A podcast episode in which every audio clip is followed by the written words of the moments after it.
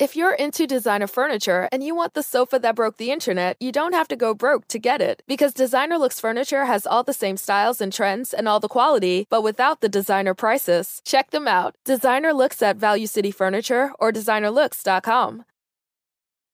Ó, eu falei pra vocês não me perguntarem aquilo, hein? Foi Tá mal, bom. cara. Se Desculpa. vocês me perguntarem aquilo, vai dar uma... Bom. Mas bom. vem cá, é pra gente tirar as, as putas do porão agora? não, não, ainda não, é não pra de- tem isso aqui, certo? Não vamos me meter nessa. que horas entra ao vivo aí? Pô, obrigado aí por trazer as putanã, que elas cabem embaixo da mesa. Valeu, cara. Ei, tch. A gente tá brincando. Eu vou sem calça, caralho. Ah, a gente tá ao vivo, Danilo. Tamo ao vivaço já? Tamo ao vivo, Que legal, agora, pessoal. É o, se- é o seguinte, vocês podem me perguntar o que quiser. Beleza. A entrevista deixa fluir, tá legal, Tá, cara? tá. Eu tô aí pra gente conversar. Beleza, obrigado, cara. Nada. Bom, é, a gente tá com o Danilo. Eu sou o Monark, ele é o Igor. E é isso. Salve, salve família. A gente tem alguns patrocinadores do qual eu vou falar, porque senão a gente não paga as contas. A ExitLag nos patrocina, ele é um serviço muito bom de melhoramento de ping para jogos digitais competitivos, tipo League of Legends e todos os que estão bombando aí, tá bom? Se você tá pro- tendo problemas de lag, testa, baixa o aplicativo deles, cria sua conta, são três dias para testar, não precisa de pôr o cartão. Funcionou, põe o cartão, assinou e vai jogar liso do liso do liso, tá bom? Vai lá. Ó, outra coisa, a gente tem um- um- uma oportunidade única pra você agora. Hoje você pode se tornar membro do Flow. E o que, que os membros do Flow ganham, Igor?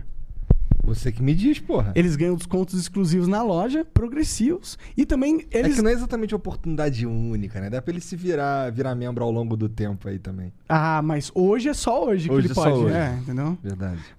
Então você eh, também vai concorrer a vários prêmios que a gente vai fazer uns concursos lá para membros.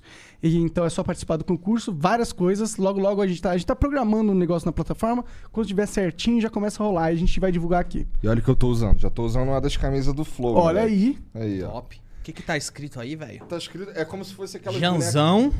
Igão. Ah, Igão, Monark. Monark. Porra, top, velho. Tipo a boneca russa. É. Tipo uma boneca russa dos Olha, infernos. É um comendo o outro. É um por dentro do outro. Legal. Isso daqui um a gente- entrando no outro. Bom, eu Isso não tô aqui a gente- nenhum. a Não, gente tem de- um entrando no como outro aí, sempre. eu vi. Isso aqui a gente demonstra que o Jean que é o, o diretor, porque é ele que tá por fora, tá vendo? Tá vendo? Ele tá entrando em todo mundo. É. Muito bom, cara. Na verdade, todo mundo tá Todo entrando mundo- nele. É. Olha aí, legal. Puta, a revolução na Globo é o contrário, né? O diretor que entra em todo mundo. Aí vocês estão entrando no diretor. E lá no SBT, como é que é? Lá no SBT é só aviãozinho e barras de ouro. É só alegria lá no SBT. Só tem alegria. Bom, se você quiser mandar uma, uma pergunta pra gente, são 300 bits aí na Twitch, as cinco primeiras. As cinco seguintes são 600 bits e as cinco últimas são 1.200 bits. Se quiser mandar uma propaganda, são 40 mil bits, tá? Pra mandar propaganda, 40 mil bits. Então é isso, é isso. A gente tem o Cortes do Flow, o melhor canal de cortes da internet, vai lá. Todas as melhores partes desta conversa e todas as outras estão lá. É isso. Pô, tu enrolou pra caralho. Pra... Tu vai ser preso afinal ou não, cara? Pois é. Tudo depende da segunda instância. Se a segunda instância definir que eu devo ser preso, provavelmente eu vou. Tá. Será? Olha, se- você me perguntasse no início de tudo, quando eu rasguei a censura, falasse assim: Ah, você acha que vai preso? Você acha que vai dar condenação à prisão? Eu falava, não. E deu. Agora que eu tô te dizendo, se segunda instância vai me condenar? Tô dizendo que acho que não. Até dá, né? Aí eu também diria que eu acho que não me daria condenação à prisão, rasgar a censura, passar no saco e devolver pelo correio. Mas deu, né? O problema foi passar no saco. É, pois é. Então eu não sei qual, qual parte exatamente. Se foi fazer o vídeo, se foi rasgar, se foi passar no saco, se foi botar no correio, se foi ela receber e abrir e ver que tava lá, não sei. Ai, caralho. É bom, eu acho que isso é, uma, é um sintoma de que o Brasil ainda não tem uma seriedade quando se trata de liberdade de expressão. Não, não, não. Eu tenho certeza que não. Não- Aqui não tem a tal, não tem a tal da emenda.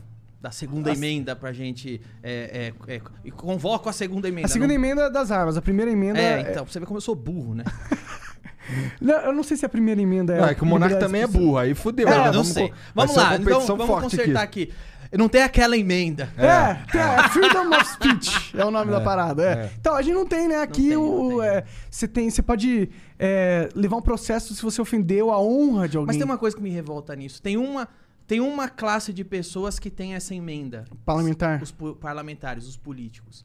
Eles podem falar o que eles quiserem e não acontece E não dá nada. Eu compraria uma briga ferrenha, já tentei comprar, mas não tive engajamento, nós podíamos entrar junto nessa, que é Ô, tô- fazer o pacote da lei é, imunidade do cidadão. Onde o cidadão tem imunidade pra falar o que quiser sobre qualquer político. Seria foda. Porque o que aconteceu comigo? A Maria do Rosário pegou. A Maria do Rosário sabe como ela ganha dinheiro, né? E eu que pago o salário dela. Você sabe Aham. disso. Aham, Você que sei. paga. Aham. Ela pegou o meu dinheiro, pagou advogado, me processou com o meu dinheiro. Tu é muito otário, né? exatamente. e ela ia lá me chamar de, de um monte de. Ah, o machista, o racista, o taxista, o malabarista. Ela pode fazer isso. O Freixo pode ir lá e te xingar. Ou, pra quem for esquerdista, o, o Bolsonaro, o Eduardo Bolsonaro, pode ir lá e falar o que quiser de você. O senador bolsonarista pode ir lá e xingar o militante progressista. Mas se você xingar de volta, você tá fudido. Então, o que tinha que ter? A lei de imunidade cidadã.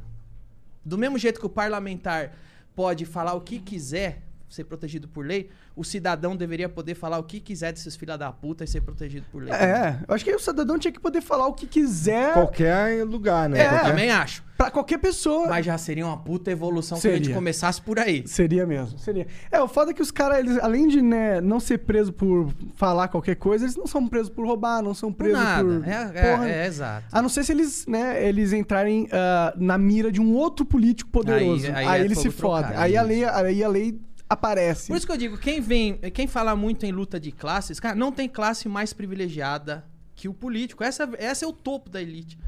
É o político que determina. Que ele pode até não ter dinheiro pra caralho, mas ele tem poder, pra poder. caralho. E ele pega o empresário que tem dinheiro pra caralho e fala: se você não encher meu cu de dinheiro, você não vai abrir o shopping center lá na minha cidade. É. E- Esse é o topo. Por isso que eu não entendo quem defende político, militante político. Aí, cara que faz isso de graça. Pô, e aí eu não entendo. É, é foda, né? E, e pior que, tipo, a, a esquerda, ela sempre fez muito isso, né? Sempre foi muito militante Uhum. político. Eles pegam o Lula em Deus, não, o Lula é o salvador Não, da pátria estamos num momento que a direita também tá. Então, isso que, eu tô, isso que eu ia falar, tipo, e aí, porra, chega a direita, eles têm o- a, a, a bola na mão, a opção de mudar os Concordo. 15 anos de merda e eles fazem a mesma coisa. Meu Deus, A mesma é, é coisa. pior, porque imagina o seguinte, é, eu confesso pra vocês que eu tive uma certa esperança, porque eu passei pela máquina de, de assassinar a reputação do governo anterior, do Lula, Dilma, do PT, do progressismo, eu passei por cada etapa dessa máquina, eu tenho tanta coisa coletada, vou fazer um documentário em breve, chamei o Cláudio Manuel do Cacete Planeta, ele tá trabalhando comigo nisso, Não, Cláudio Manuel fez um documentário espetacular do primeiro cancelado do Brasil, que foi o Wilson Simonal. Sim. Esse documentário, esse livro é espetacular. Eu chamei o Cláudio Manuel, nós estamos trabalhando nisso. E então, cara, é, Cara, é- você conta um pouco mais pra mim desse Wilson Simonal. Por que, que ele foi o primeiro Wilson cancelado? Simonal, cara, que era um, ele era can- cantor. Eu tô por o Wilson fora. Simonal é eu- o seguinte, cara, foi um- provavelmente o maior showman que o Brasil já existiu. É, é, e ele, é, é, acho que diferente do Roberto Carlos, chamava muito mais atenção lá fora, porque ele era negro. Então, assim, se olhava pra ele, era um cara que cantava como ninguém, dançava como ninguém. Foi o primeiro cara que encheu lá o Maracanãzinho, lá no Rio. O, o cara foda, foda. E aí, quando os gringos olhavam pra ele, pirava. Essa é a cara do Brasil. É um cara, é um cara é, é, negro. Multitalentoso. Multitalentoso. É, é o Frank Sinatra brasileiro. Uhum. E, e ele foi o- provavelmente o, o cara do show business mais pica que já existiu. Mas ele era militar. Ele era negro, pobre e militar. E nesse período começaram a formar essas panelinhas. O- o- hoje fala-se muito em cancelar, né? A patrulha do cancelamento. Aham. Começou os avós do cancelamento. Começou ali Chico Buarque, Caetano Veloso, Elis Regina, a Paptotinha comunista mesmo ali. E, e começaram a, a, a- falar pro Wilson Simonal. E aí, Wilson Simonal, você vai pagar nosso. Vai, vai pagar esse pedágio pra nós? Você vai fazer a propaganda ideológica que você quer aí? Ou não? Ele falava, não quero fazer porra nenhuma dessa bosta aí, eu só quero cantar, eu sou cantor. Uhum. Eu não sou comunista, não sou esquerdista, não sou progressista. Eu sou cantor. Eu quero ir lá fazer meu show e voltar. E pegaram birra do cara. Pegaram birra do cara. E aí pegaram uma brecha a hora que o cara vai lá. E ele era um cara que tinha lá a arrogância dele, porque ele era muito foda. Pegaram um dia que ele. Um contador dele fez merda, ele mandou dar um pau no contador dele, porque o contador, ele acusou o contador de ter roubado ele. E aí usaram esse fato pra criar fake news que ele era um espião da ditadura militar brasileira e ficava dedurando artistas pra serem torturados. Caralho. Você tem que ver esse documentário, porque você vai ver o cinismo desse monte de filha da puta. Entre eles, assim, eu acho que o Ziraldo foi um dos maiores canalha que teve. O Pasquim, E, e os caras sabem que era mentira. Você vai ver os caras confessando. É, a gente foi lá e, e inventou esse factoide mesmo aí pra acabar, porque ele era folgado, ele tinha que sair fora. Mas por- porque ele não se dobrou à patrulha. Uhum. Aí, tanto faz ele ser negro, ele ser pobre, aí não teve. Aí não tem Não, essa ele mereceu, ele, ah, ele mereceu, ele Verdade, mereceu. né? Ele mereceu, entendeu? É engraçado um cara negro ser o primeiro cancelado, né? É. Pela patrulha do bem. Então, assim, eu acho que. eu- veja bem, eu contei porcamente essa história aqui. eu contei muito por cima. E eu recomendo o documentário e o livro pra vocês. É um dos melhores documentários a respeito de, de, de um- de um- desse tipo de coisa que acontece no Brasil há décadas. Onde que tu vê esse, esse documentário aí? Eu acho que você encontra na internet, mas se você é, chama Ninguém Sabe o Duro Que Eu Dei, que era uma das músicas do Wilson Simonal. E é do Cláudio Manuel. Aí eu chamei. é, Esse cara tá Cláudio? Manuel, o Wilson Simonal não. Não. Não? O Wilson Simonal, cara, é, tem uma imagem dele assim que pra mim é, é doída, que ele depois de velho, depois que o Collor assumiu e abriram os arquivos da ditadura, os militares deram o documento lá e falaram: tá aqui, ó. Nós revisamos tudo que é documentos. Wilson Simonal nunca foi um cagueta do exército, nunca teve ligação nenhuma com isso. Aí tem ele velho falando no aqui e agora. Olha aqui, acabaram com a minha vida, acabaram. Você tem ideia que esse foi o maior showman que o Brasil já viu e você não sabia quem era? Pois é, pois é. Enterraram o cara. Sacanagem. O pat- os patrulheiros do bem. E tem umas coisas que eu odeio, que é quando o Ziraldo, eu acho que é um dos mais cínicos que tem nisso, que eu acho que ele. Você vê que ele se orgulha de ter feito isso. O Jaguar é um. O Jaguar cartunista que fazia o Pasquim, Aham. é um que. Você vê que ele não se arrepende, não, velho. Dá umas risadinhas. É, é. merda. É, seria a vida do cara. É, porque o cara era do mal. Por que ele era do mal? Porque era, não era dos nossos. É foda, cara. Pior que tá, a política meio que tá isso, né? Você meio que descreveu... Hoje, por que, que não me cancelaram ainda? Porque existe internet. Que eles não conseguem, né? Porque existe internet.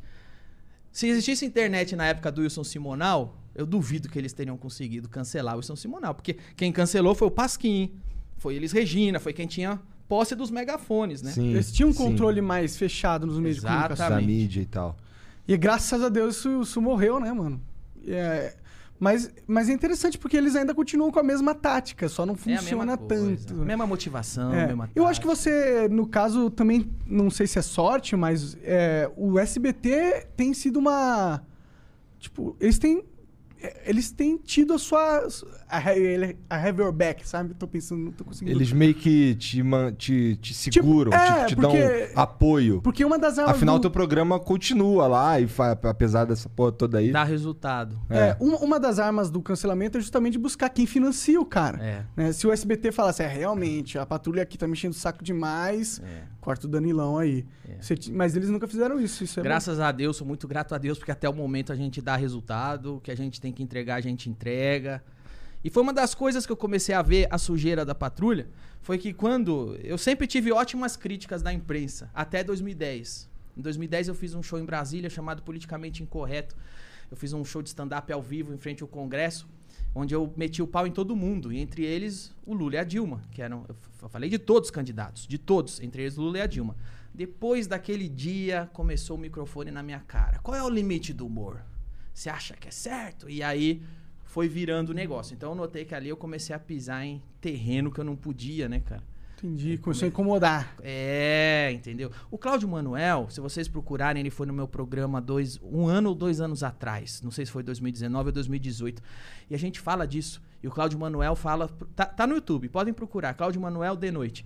E ele fala, ele relata que o Cacete Planeta sempre zoou. Zoava o Itamar, zoava o Collor, zoava o Fernando Henrique. E aí na era Lula, eles zoavam o Lula. E ele falou que pela primeira vez começa a vir os carinha.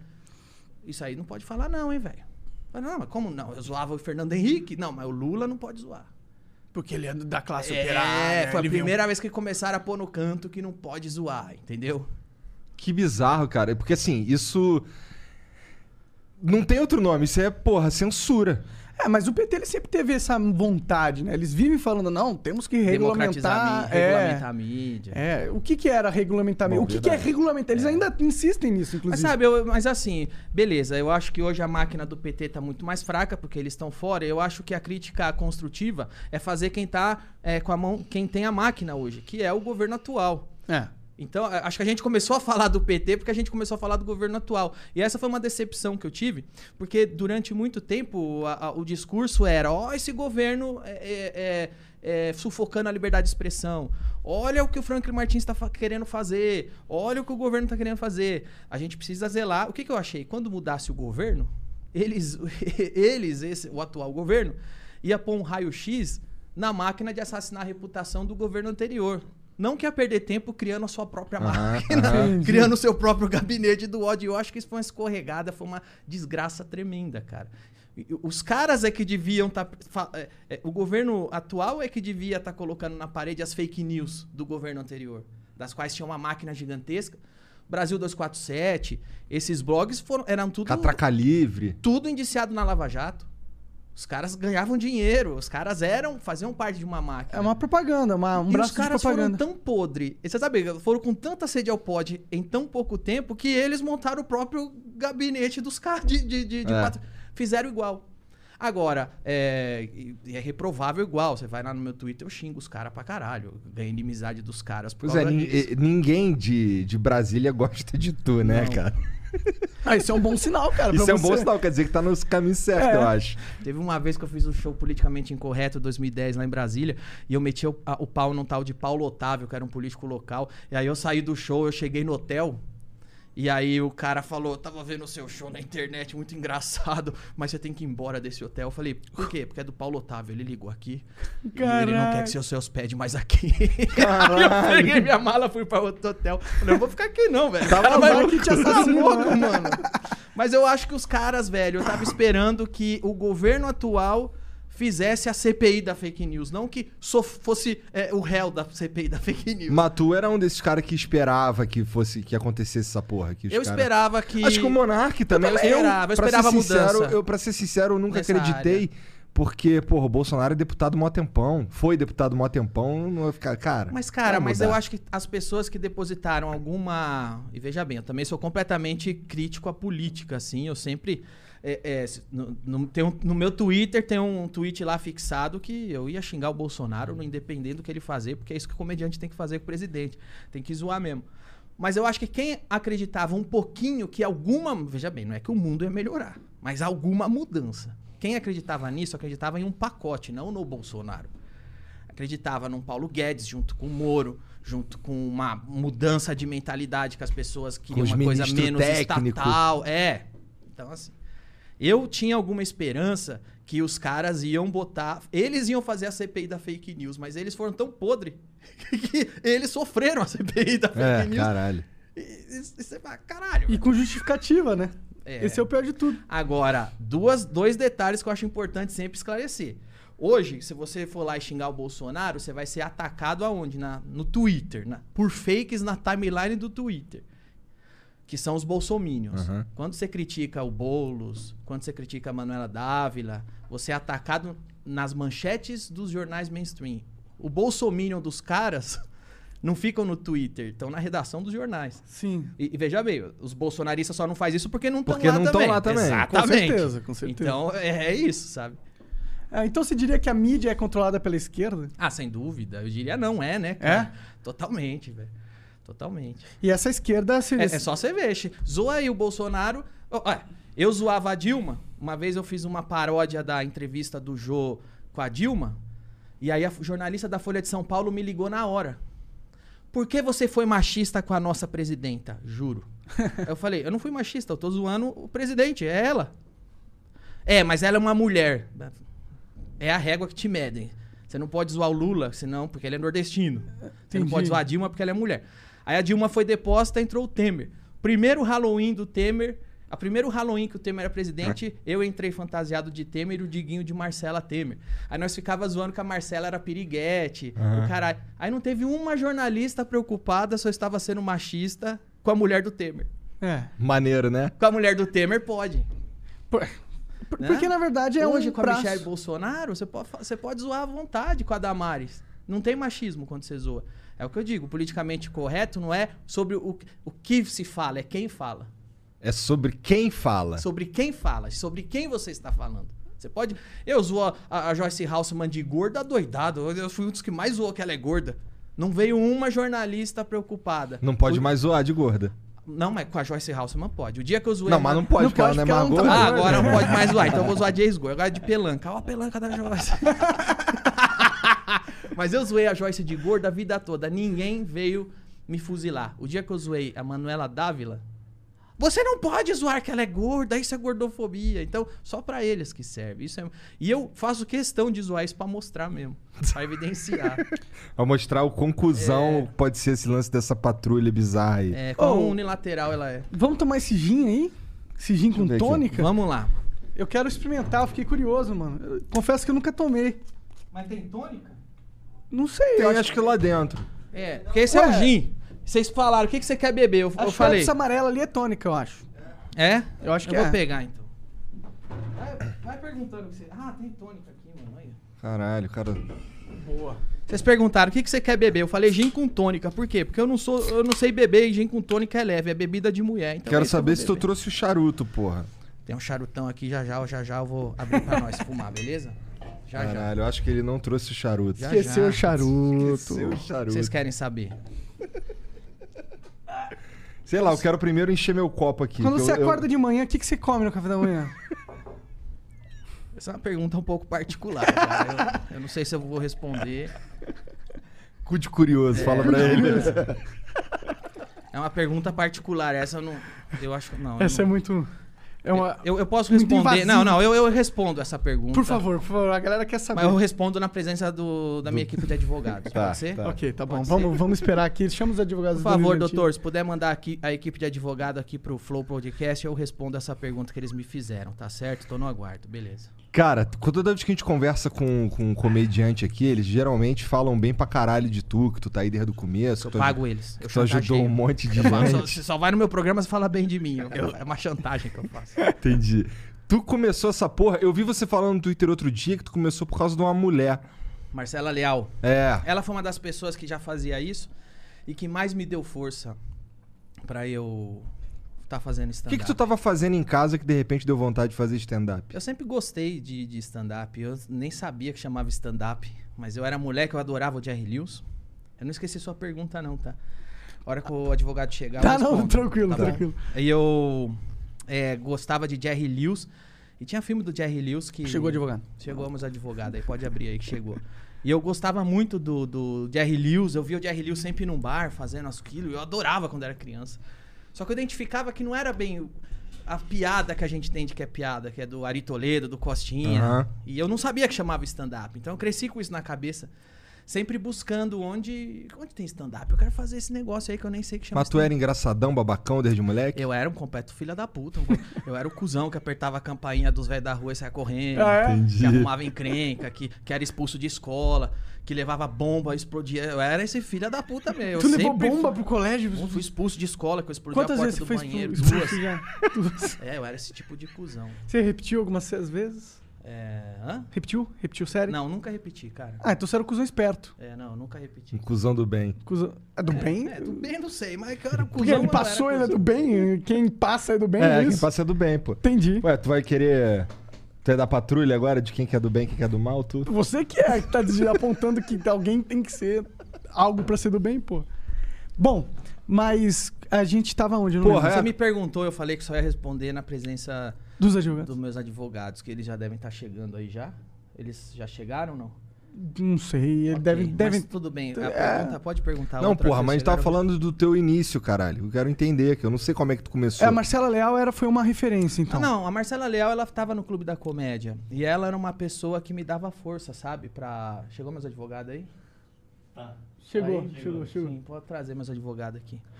E quando eu fui lá a primeira vez, cara, eu peguei o Clube da Comédia bem no início. A Marcela Leal leu meu, meus textos e falou: Você é demais, vem fazer show aqui, vamos abrir pra você. Mas como fazer." que ela leu teus textos? Eu escrevi e mandei pra ela. Falei: Ó, No eu tenho essas piadas aí e tal. No e-mail, mano, no É. e-mail pra ela. E tinha o Clube da Comédia, a Marcela Leal, o Oscar Filho, o Diogo Portugal, quem mais? O Márcio Ribeiro, os caras foram muito receptivos comigo, assim. E ela é uma pessoa que me deu uma força, assim. Então eu sou muito grato a ela sempre, sempre agradeço ela quando pode, ela foi legal. E tu começou na TV no CQC? É, Teu primeiro trabalho de foi TV? um texto pro CQC. Porra, um bom primeiro trabalho, né? Caralho. E que se eu lembro tu que... foi contratado porque tu era comediante? É, porque eu era comediante, eu tava fazendo stand-up comedy, me viram. E aí chamaram pra fazer um teste. E aí eu fiz, e no teste do CQC eu fui expulso, que foi com o Agnaldo Timóteo, fui expulso da Câmara. E aí eu consegui um contrato só de três meses. Eu era o único do CQC que não era fixo. Eu era o único. eu lembro que... você veio meio depois, não foi? É, eu fiz fazer o repórter inexperiente. Meu contrato era só de três meses. Aí eu fiz. Os advogados estão advogado tá brigando com o nosso produtor, brigando eu lá, acho. Com certeza. e aí eu fiz, cara, e passei. E aí meu teste foi até pro ar com o Agnaldo Timóteo. Depois é, de três meses de contrato, o diretor falou: tenta ir pra Brasília. Tenta ir pra Brasília. Aí eu fui e fui expulso também a primeira vez que eu fui. Chegou minha equipe de advogado aí, isso pode entrar. Ô, Chegou Uma isso. boa Não, equipe não, de advogado. Isso pode entrar, não, é, é, pode entrar aqui. Olá, Olá, boa entra aí, noite. chega, fiquem perto do Danilo. Boa noite, ele é- tudo vamos... bem? Tem, tem cadeira pra Boa minha noite. equipe? Tem cadeira? Cara, tem um, Cara, tem um tem sofá isso. ali, ó. É, tem um banquinho. Não, mas arrasta a- pra cá, por favor. pra- é, elas vão acompanhar. é, Tá. Vamos aqui é, isso, por favor, banquinho. todas as doutoras aqui. Esse aqui eu posso tirar ou vai dar... Vai dar merda? Ai, caralho. Ok. Cara, você... Por que, que tu não avisou que tua equipe era tão grande, cara? Pois é, cara. é, eu não sabia que eu ia precisar é, acionar a minha equipe. Então, eu, eu achei que- que ia ser perguntas amigáveis e você me veio com essa. Pode chegar aqui mais Eu queria perto, saber todo se eu mundo, posso perguntar pro Danilo Isso. o que, que ele come no café da manhã, É, é uma pergunta. normalmente. Olá, sejam bem-vindas aí. Como é que é o nome das tuas advogadas? Essa aqui é a doutora Kátia, essa aqui é a doutora Vanessa, essa aqui é a doutora Cris. E essa aqui é a doutora. Planning on traveling this summer? Make saving at the pump part of your plans with two times the fuel points from Harris Teeter. It's easy. Download your eVIC coupon, and for every dollar you spend with your VIC card, you'll get two fuel points. That's up to $1 per gallon on quality fuel at participating BP and Harris Teeter fuel centers. Download your eVIC coupon today and save money at the pump all summer long with eVIC and Harris Teeter fuel points. Sometimes you need to take control to make a difference. That's why with FlexPath from Capella University, you're in control. Set your own deadlines and leverage your experience to move at a pace that works for you. Discover a different way forward at capella.edu. Alexandra, não é? Exatamente, a gente já vai. Tu É acabou de seguinte, vai inventar esse vai nome aí, cara? tentando Não, não, são, são do meu escritório de advocacia. Tá. E é o seguinte, é, se puder juntar as cadeiras lá, eles estão fazendo algumas perguntas comprometedoras pra mim, tá certo? Eu gostaria muito que vocês, enfim, é, Tá. por favor, por favor, por Pode. favor, pode sentar, Aí, ó. obrigado. Bota- distribui as vai, cadeiras vai, aí. vai Isso, trazendo as cadeiras aí. É. Claro. Não, eu tô com um pouco. exatamente, por favor. Só no só porra. E olha lá, vai. é, quando ele fica assim na presença de advogados, É. Isso, fica É. tranquilo aí. Senta aí, advogado. fica à vontade. Olha, quero dizer que a doutora Cris e a doutora Vanessa são uma das maiores eh, juristas hoje no Brasil. Tá. E eu tenho o prazer e a alegria que elas estão comigo aí sempre. Eu preciso de uma equipe de advogado grande. Pode sentar aqui, obrigado.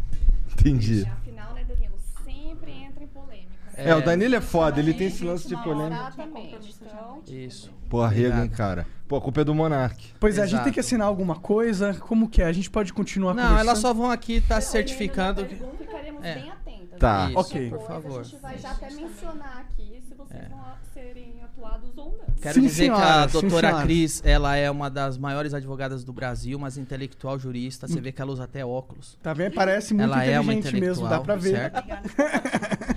Olha, eu quero, quero pedir desculpa a vocês por ter que acionar vocês um sábado à noite pra Então, tá mas aqui, agora tá tu vai ter certo? que refazer a pergunta, então. Vamos lá, pergunta. Tá. Quer sentar? Fica à vontade, tá?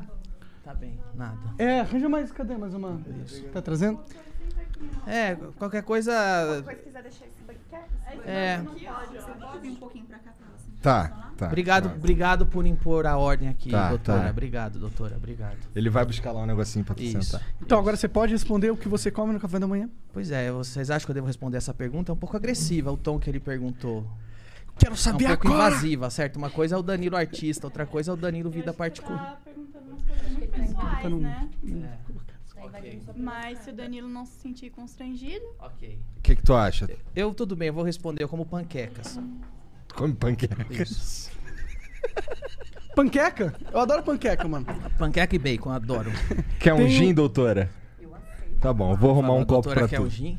E, doutoras, eles prometeram que ia fumar charuto comigo hoje, certo? Ah, verdade. aqui, isso. Pode fumar charuto, doutor? Pode. Pode. Sábado à noite é dia de fumar charuto, né? Muito bem.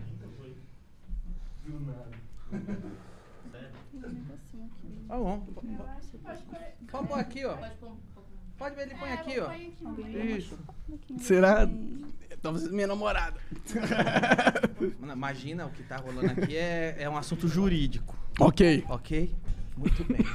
Obrigado. Tá aqui a doutora. Alexandra, Tá certo. Bom, Nada. então tá resolvido o mistério. Panquecas. Panquecas de blueberry, é isso? Bacon. Bacon. Panqueca com bacon e melado. Maple. Maple. É, isso aí. Tá ok. Isso aí. Hum, Hum. vocês querem beber gin? É. Sim, porque Ah, é verdade, tem que trazer Vai os copos. gin, então. Fica O tranquilo. ele Igor sumiu, copo. desapareceu. Tem um copo aqui. Ele foi Eu pegar. acho que ele ficou, é, ele ficou com um... É processado Então, pela mas esposa dele. Por isso que é importante, doutor. Por isso que é importante, doutora, vocês estarem aqui. Você vê o medo que ele tava? Ele já tava mal É, intencionado, tá mal certo? intencionado, assim, realmente. Tó. Nervosismo, assim, ó. Gin tônica. Esse muito bem. agora aumentou, né? Muito bem, olha só. Tá vendo? Olha aí, Só é- você tá vendo? Olha, é por isso que é importante você andar sempre com uma equipe de advogados. Olha o copo que eles me davam antes da minha equipe chegar. nenhuma, eu te dei um copo olha, maneiro, cara. Olha o copo que eles dão. Quando eu beber isso aqui, eu vou ter a vida eterna. Cadê o Ele copo tava maneiro que eu te dei, lá, cara? cara. Ah, né, Tá tinha, é com verdade, tinha um copo desse É. aqui. Maneiraço. Muito bem. Toma aí pra você. Ensina a fumar isso que eu não sei. Toma aí. Cadê? Acende Não, aí tu, vamos ver. Acende aqui, ó. Pera aí. Ó, o cara trouxe até um maçariqueira. Deixa eu ver esse maçarico aí, então. É, vai queimar um. Calma, doutora. Se eu botar fogo na casa, eles têm Pera aí que eu seguro. vou pegar o Seguro, seguro, tá certo? Tá tudo sob controle. Tá. Isso aqui é o charuto, cara. A primeira vez que eu fumei charuto na vida foi no show do Politicamente Incorreto em 2010 no palco. Porque começou uma lei que não podia fumar no palco. Aí eu falei, então Aí tu fez só de saco. Aí eu fui só de sacanagem. Eu achei demais. O charuto, você vai fumar? Não vai engolir a fumaça, hein? Não vai engolir a O que fumaça. acontece Tá. se engolir Não- a fumaça? não- ah, é, é- é- Eu não sei, eu nunca engoli, É porque eu só sei Nunca fumar engoli. tragando, cara. Esse não pode tragar. Não. Esse é melhor não Enquanto tragar. você tá fumando, vai parecer que não tá acontecendo nada. Mas depois que parar, você vai ver que é mó legal, velho. Tá. Você fica. Então me dá um maçarico aí. Tá Deixa eu acender. Então. Tô sentindo ele meio nervoso, hein? Não, na verdade tô bem calmo. Doutora, é, tudo que você precisar, pode fazer uma massagem, porque pra ele ficar mais calmo, Não, tá eu certo? aqui, ó. Tá. Lembrando que são assuntos jurídicos. Não, tá tudo bem. Tá tudo bem. É, é. Ele é muito nervoso aí. O monarca tá Eu nervoso? tô nervoso, tô A nervoso. perna dele tá, tá tremendo também? A sua tá mais? É? Ó, Até o, até o Danilo tá tremendo um pouquinho ali, que eu vi. imagina, cara. Ah, bom, isso eu não duvido. Cara, Elas já me defenderam até no STF, cara. Entendi, elas são experientes. Põe na boca aí.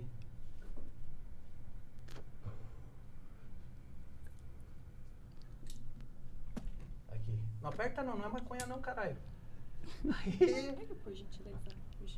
Esse aí é bom, é duplo, inclusive. Vai lá. Agora vai, agora vai. Eu proponho um brinde ao nosso melhor cliente. Vamos, vamos aqui, eu também. Gentile e Beleza.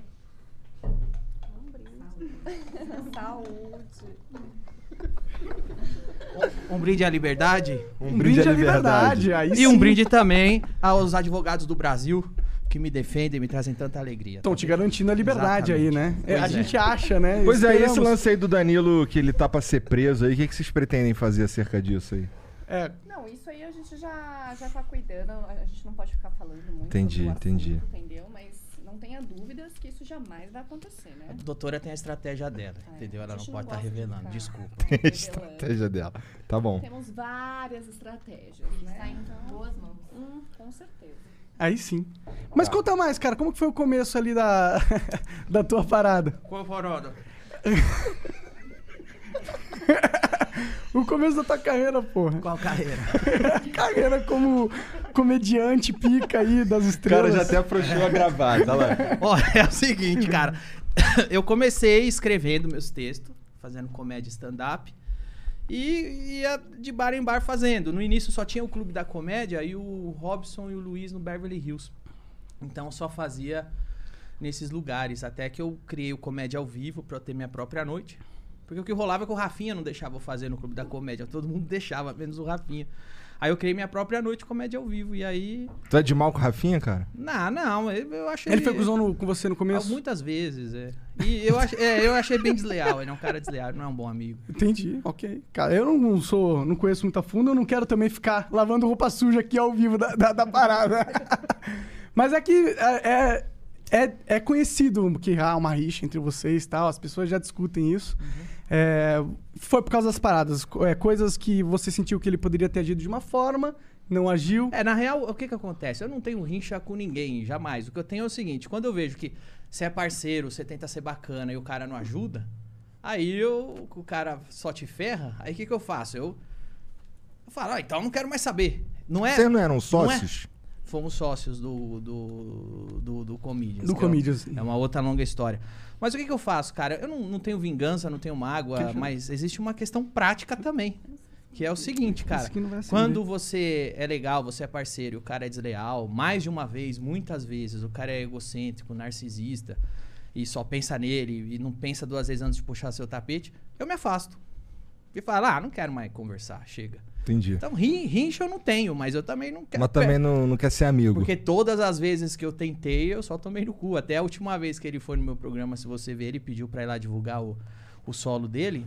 E tá no YouTube. Eu, eu fui muito prestativo, eu divulguei, vendi bem o solo dele. E depois daquele dia, um dia depois, a primeira entrevista que ele deu, ele já falou bosta de mim.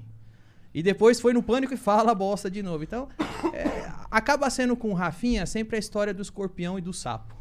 Entendi. Ele sempre tá pedindo carona pra atravessar o rio e você dá. E aí, quando chega do outro lado, o cara pega e dá a picada de escorpião. E aí tem a moral da história, né? Cada um dá o que é da sua natureza. Mas e com os outros, com os outros caras é tranquilo. Todo mundo é amigo no meio de stand-up. Todo mundo é amigo. Eu percebo, a gente já recebeu bastante comediantes, né? A, a Mel Ma- Maher falou bem bastante de você. Falou que você ajuda. Tem várias pessoas que falaram que você deu um suporte, assim, na carreira deles, assim, sabe? Isso é legal, mano. Eu acho que, tipo, quando você tá numa posição de sucesso, né? Tem jeito de se lidar com essa parada. Tem muita gente que, sei lá, cresce o olho e aí às vezes ele fala assim: ah, não vou ajudar esse cara porque ele não merece, eu vou só ajudar os caras com quem concordam comigo tal. Então é sempre bom quando alguém tá numa posição de poder e o feedback é que, que é positivo, né? Sempre. O que eu acho é o seguinte, cara. é, ninguém consegue nada sozinho. E eu sou um cara, eu não sou ator, não vi- eu vim de Santo André. Tu não é ator, cara. Tem Não. um filme, porra. mas aí foda-se. Até O Adam Sandler também tem um monte. Foda-se, ele atuando, foda-se. Mas eu não sou ator, eu não sou do meio, eu não sou. Eu sou só um cara que saiu de Santo André. E eu cheguei escrevendo piada. Tudo que eu tinha era o que eu criava, o que eu escrevia. E aí, cara, quando é, um cara como eu, que não tem nada pra oferecer pra ninguém, chega no meio encontra uma mulher igual a Marcela Leal, o Oscar Filho, o Márcio Ribeiro, que infelizmente já morreu, o, o Diogo Portugal, Robson Nunes, Luiz França, todas Bruno Mota, todas as pessoas que foram gentis comigo, que já estavam um tempinho fazendo isso, me receberam bem. Eu tenho muita gratidão por ter encontrado essas pessoas. Então o que eu busco ser pra quem tá chegando é isso, porque eu sei que isso faz a diferença, cara. É, e mudou minha. As pessoas que me deram suporte quando eu cheguei pra fazer comédia ajudou minha vida a mudar. Eu morava num curtiço em Santo André quando eu cheguei em São Paulo.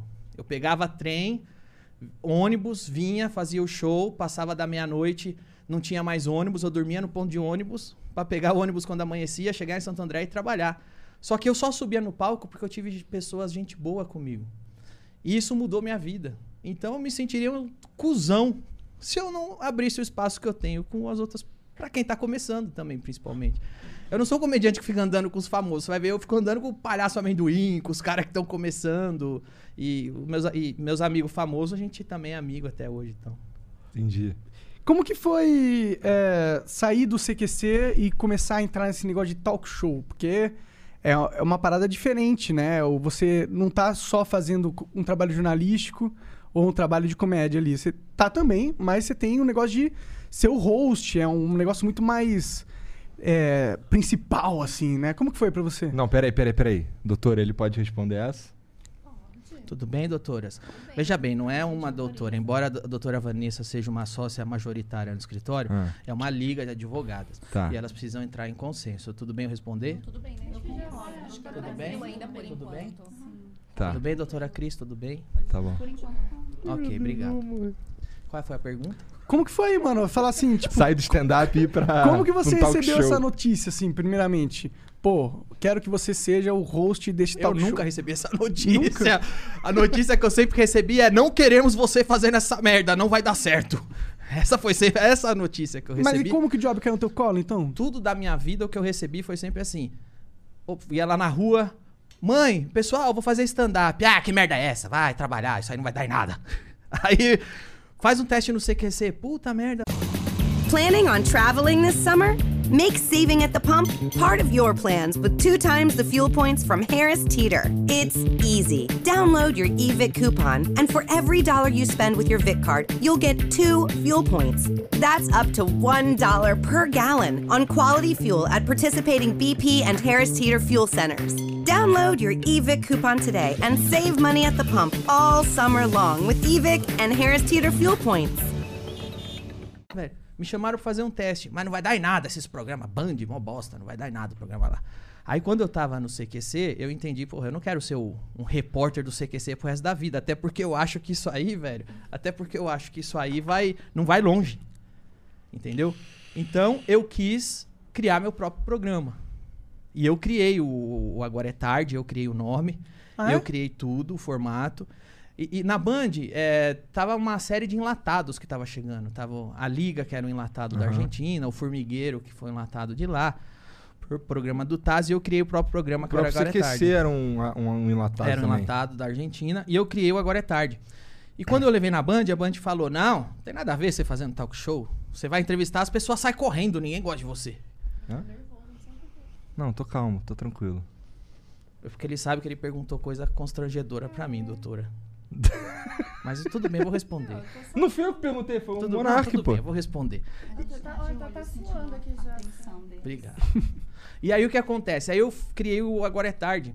E eu desenhei o cenário, eu imaginei o, o traje a rigor, eu, eh, levei lá, né?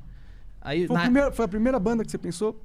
Foi. É, o, o traje a rigor, na real, quem pensou, quando eu criei o Agora é Tarde, eu chamei um roteirista do CQC que chama Alex Baldin. Falei, Alex, eu mostrei pra ele a apresentação, falei, quero fazer um talk show aqui na Band, vem comigo.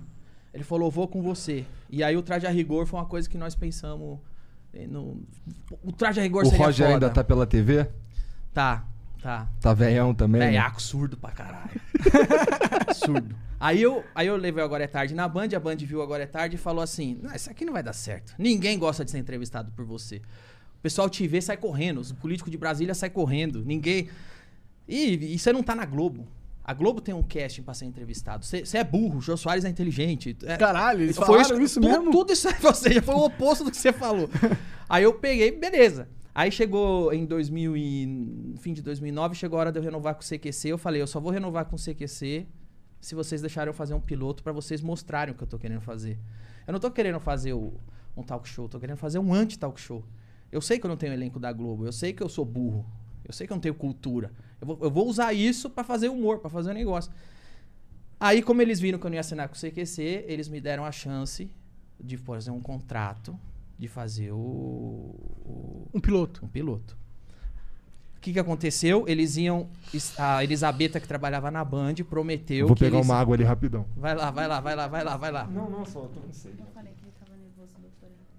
Doutora, ele prometeu que ia fumar o charuto até o fim, doutora. Ele- Pois é, preciso de ajuda. Eu- eu Ele tô- prometeu eu que é tô fu- começando a me preocupar com a próxima pergunta. Não, fica já- tranquilo, doutora, fica já tá tranquilo. muito- Aí o que, que, aí o que, rolou?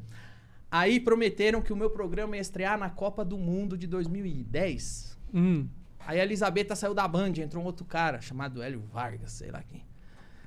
E aí, cara, é, meu programa foi pro fundo da gaveta. Aí puseram o Marco Luque com formigueiro no lugar, fracassou. Não deu certo. Puseram outro programa, fracassou. Aí chegou na minha vez, eu falei, ó, meu, vocês não honraram o contrato comigo. Eu tô três anos esperando vocês honrar o contrato. Dois anos. Eu tô dois anos esperando vocês honrar meu contrato de deixar eu fazer o Agora é Tarde do jeito que eu imagino, esse programa. Eu não vou renovar mais com o CQC. Aí falaram, então vai lá e faz seu piloto, vai.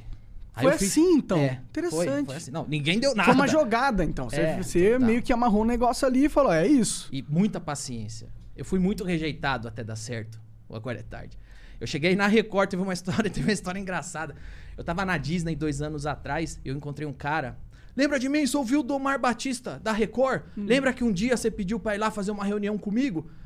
Pra mostrar seu talk show? Eu falei, eu lembro. Você viu e falou que nunca daria certo. E aí? É verdade.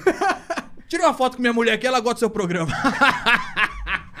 Que da hora, bom que teve esse, né? Não, mas eu, eu falei de boa, não falei? Esfregando na cara. Eu tô dando risada. Pá, falou como comediante, É, é. falei zoando, mas é verdade. Eu fui lá e falou que jamais daria certo o bagulho. Bom, é bom que. Mas como que foi? No começo deu certo logo de cara ou agora é à tarde? Hum.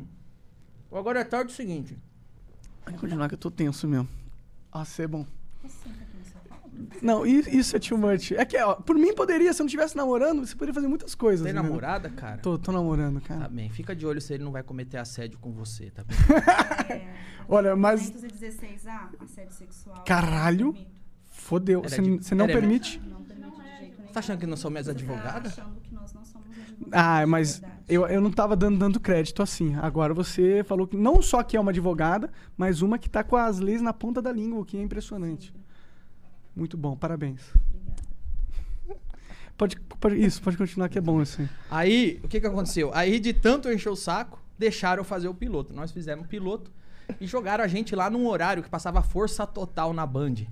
A audiência do horário era 0.3. Caralho. O que, que é força total? Nem Era sei. uns, pois é, era um filme de luta, filme C, não era nem filme B. Ah, se tivesse Uns Jack Chan, eu tava B. assistindo. Não, Jack Chan não, velho. Era, era, era o, era o sub-Jack Chan. Não era nem da China, da Coreia. Entendi. Era só filme Força Era da Total Índia, na Bollywood Band. total. Vocês não lembram, né? Na época vocês estavam fazendo faculdade de direito e vocês não tinham tempo de ver a Band. por isso que- preparando pro TCC. Exato, aí vocês não viam Força Total da Band.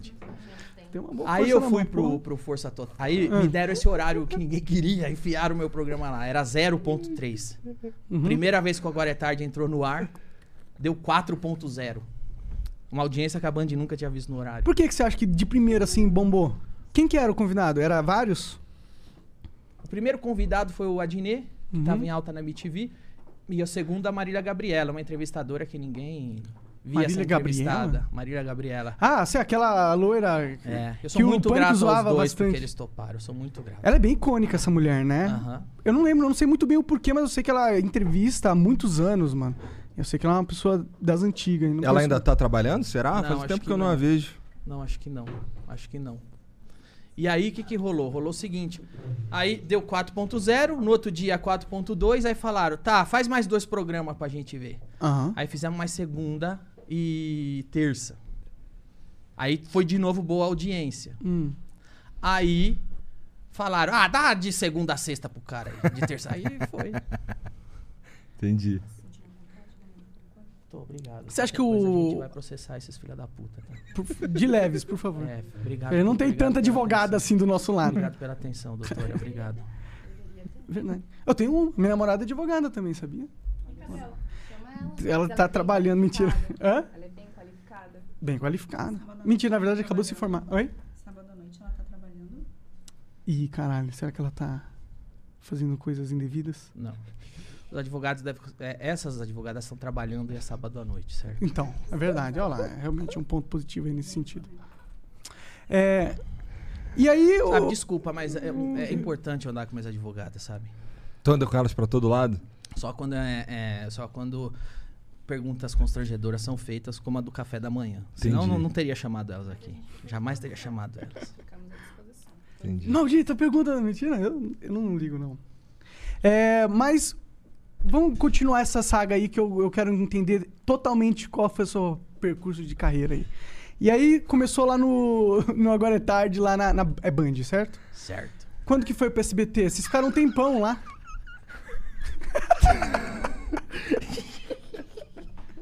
Tá certo. E aí?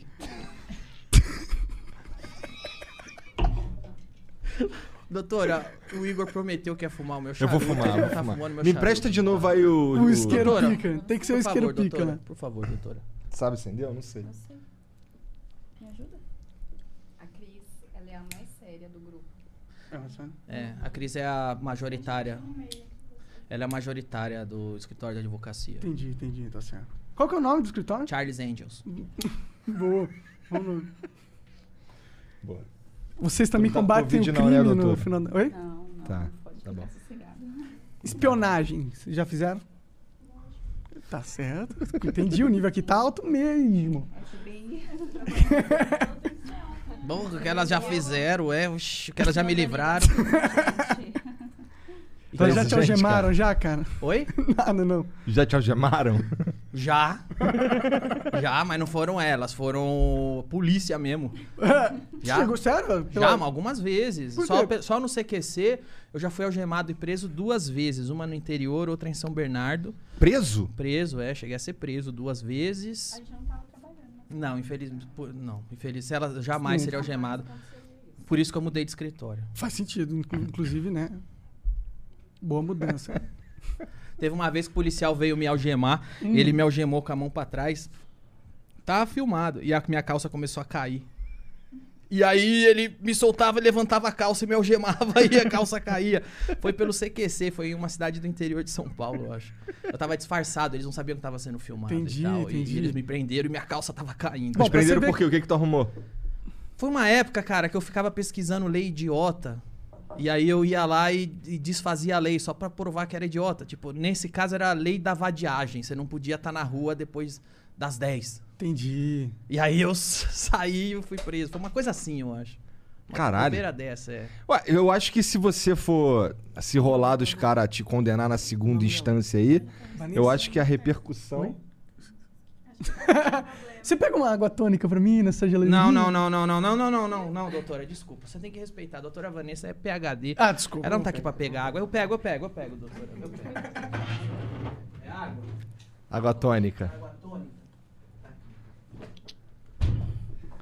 Desculpa ele confundir você com a garçonete, doutora. Imagina uma pessoa. Desculpa, peço uma perdão, não pessoa me do seu processe, gabarito. não- não me por processe. Favor, tá certo. Deixa ele. Desacata a autoridade, total. Hein, cara? E. Caralho, que eu tava Me passa o, a, a- o gin aí pra mim, Toma. que eu preciso de mais. Tá, tá, mais ou menos. Dá pra aumentar aí o ar-condicionado. Qual que foi a pergunta? Calma aí, que eu tô tentando lembrar. Não teve uma pergunta muito, Não, né? eu ia fazer, porra, mas aí o Monark me atrapalhou. É, eu, tava falando que se tu for, for preso em segunda instância, a repercussão, na real, tu vai usar isso a teu favor, né? Total. Sabe qual é o problema, cara? É que eu, eu, eu já fui me consultar com quem foi preso. Hum. por, por- e, e é pesado, velho. Não, não, é- não vai ser. Você vai realmente pra uma cadeia, você vai ficar lá. Os caras. Cara, preso. Você vai com preso? Pernilongo, com rato, com barata. Ah, eles vão te pôr numa cadeia legal. Eles vão te Essa colo- é a cadeia legal. Sabe qual é a cadeia legal? É Ah. a cadeia que vai os famosos, é a cadeia que vai o goleiro Bruno, é a cadeia que vai os irmãos Cravinho. É o melhor que tem. E, e o cara me descreveu. Um pai de um amigo meu foi preso porque fez um. Posso falar, que é o blog do Paulinho. Ele foi Ah. preso por, por causa de coisa que ele escreveu e tal. É, e ele me contou como era, cara. Você fica lá na cadeia, e aí ele falou: é um inferno porque é um calor. E se você se cobrir, os- você morre de calor. Se não se cobrir, os pernilongos te mata. Caralho. Os, vem os ratos, passam em você. O D2 contou uma história engraçada de uma, de uma vez que ele foi, quando ele foi preso. Daí levaram ele pra uma cadeia que era tida como a- a- um hotel pros presos. E aí ele falando que lá a galera saía pra trabalhar durante o dia. E aí tinha uma senhorinha que falou: Ah, não gostei de vocês aí, vou trazer uns biscoitos. E levava. E aí, então, aí quando ela saiu pra trabalhar, eles perguntaram: Pô, qual é dessa senhora aí, tão gente boa, o que ela tá fazendo presa aqui? Ah, não, ela envenenou o marido. Aí, cara, ninguém comeu biscoito. Já pensou que merda, cara? Só isso que ela fez, só isso, velho. Vamos comer o biscoitinho da vovó, demais. Imagina tu na situação dessa. Tá maluco. Mas a chance acontecer, pra ser Money is the number one cause of stress and the number two cause of divorce. Make your money go further and work harder with a certified financial planner from Facet Wealth. Financial planning used to focus on retirement, but Facet helps you with today. You get a dedicated financial planner that guides you through every financial decision inflation, interest rates, stock market changes, home prices. How do you figure it all out? Well, every advisor at Facet is a certified financial planner and fiduciary. That's just a fancy way to say they have the best training and they're legally bound to do what's in your best interest. This isn't just about investments, it's about taking care of your money so you can start living a better life today. Facet has a simple flat fee, no hidden charges, and with nothing to sell, there are no commissions. Visit tryfacetwealth.com for two months free off your first year of financial planning. That's T R Y F A C E T wealth.com. Facet Wealth is an SEC registered investment advisor. This is not an offer to buy or sell securities, nor is it investment, legal, or tax advice.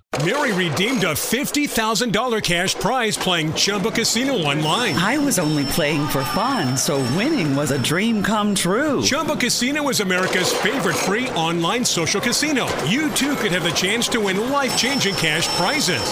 Absolutely anybody could be like Mary. Be like Mary. Log on to ChumboCasino.com and play for free now. No purchase necessary. Void where prohibited by law. 18 plus terms and conditions apply. See website for details. The voice in the preceding commercial was not the actual voice of the winner. Sincera é pequena, né? Nem acho que ninguém Eu vai acho te que é tão prender. pequena como era pequena a chance de eu ser condenado à prisão em primeira instância. ah, mas é que em uma primeira instância todo mundo sabia que não ia dar nada, vai. É, é, eu estou- espero que sim. Aí condenaram pra ver se dá um chilling effect em você. Pra ver se eu tu- fico com medo e paro. É. Será? E aí se eu não parei, o que que acontece? Você não parou, né? É. Não tem que. Sinceramente, o que eu acho que acontece é o seguinte: muitas vezes é da cabeça do juiz. É simples assim. Se o juiz for amigo da Maria do Rosário, eu não sei. Depende da estratégia deles. Às vezes ele é ideológico. É simples assim. É simples assim. Pode ser que seja. Pode ser que seja um juiz realmente justo. O que, que as advogadas pensam? É um juiz justo? Vocês acham que eu mereço pra cadeia? Porque senão a gente perde o emprego. Exatamente. Na verdade, não, né? Se, for- se ele for pra cadeia, você vai com certeza ter um emprego. Não, mas isso não vai acontecer. Obrigado, Não. doutora. Que bom, que bom. Fico feliz que o Danilo está bem assessorado. Obrigado. Porque, imagina, não pode perder o, né, o maior talk show do Brasil, né? O nosso maior cliente. Obrigado. Mas é o maior do Brasil, não é? É, é. Ah, é, pô, é, vamos é. ser justos, Hoje né? é, hoje é. Amanhã eu não sei, hoje é. Você, como você se sente sendo tipo o Jô?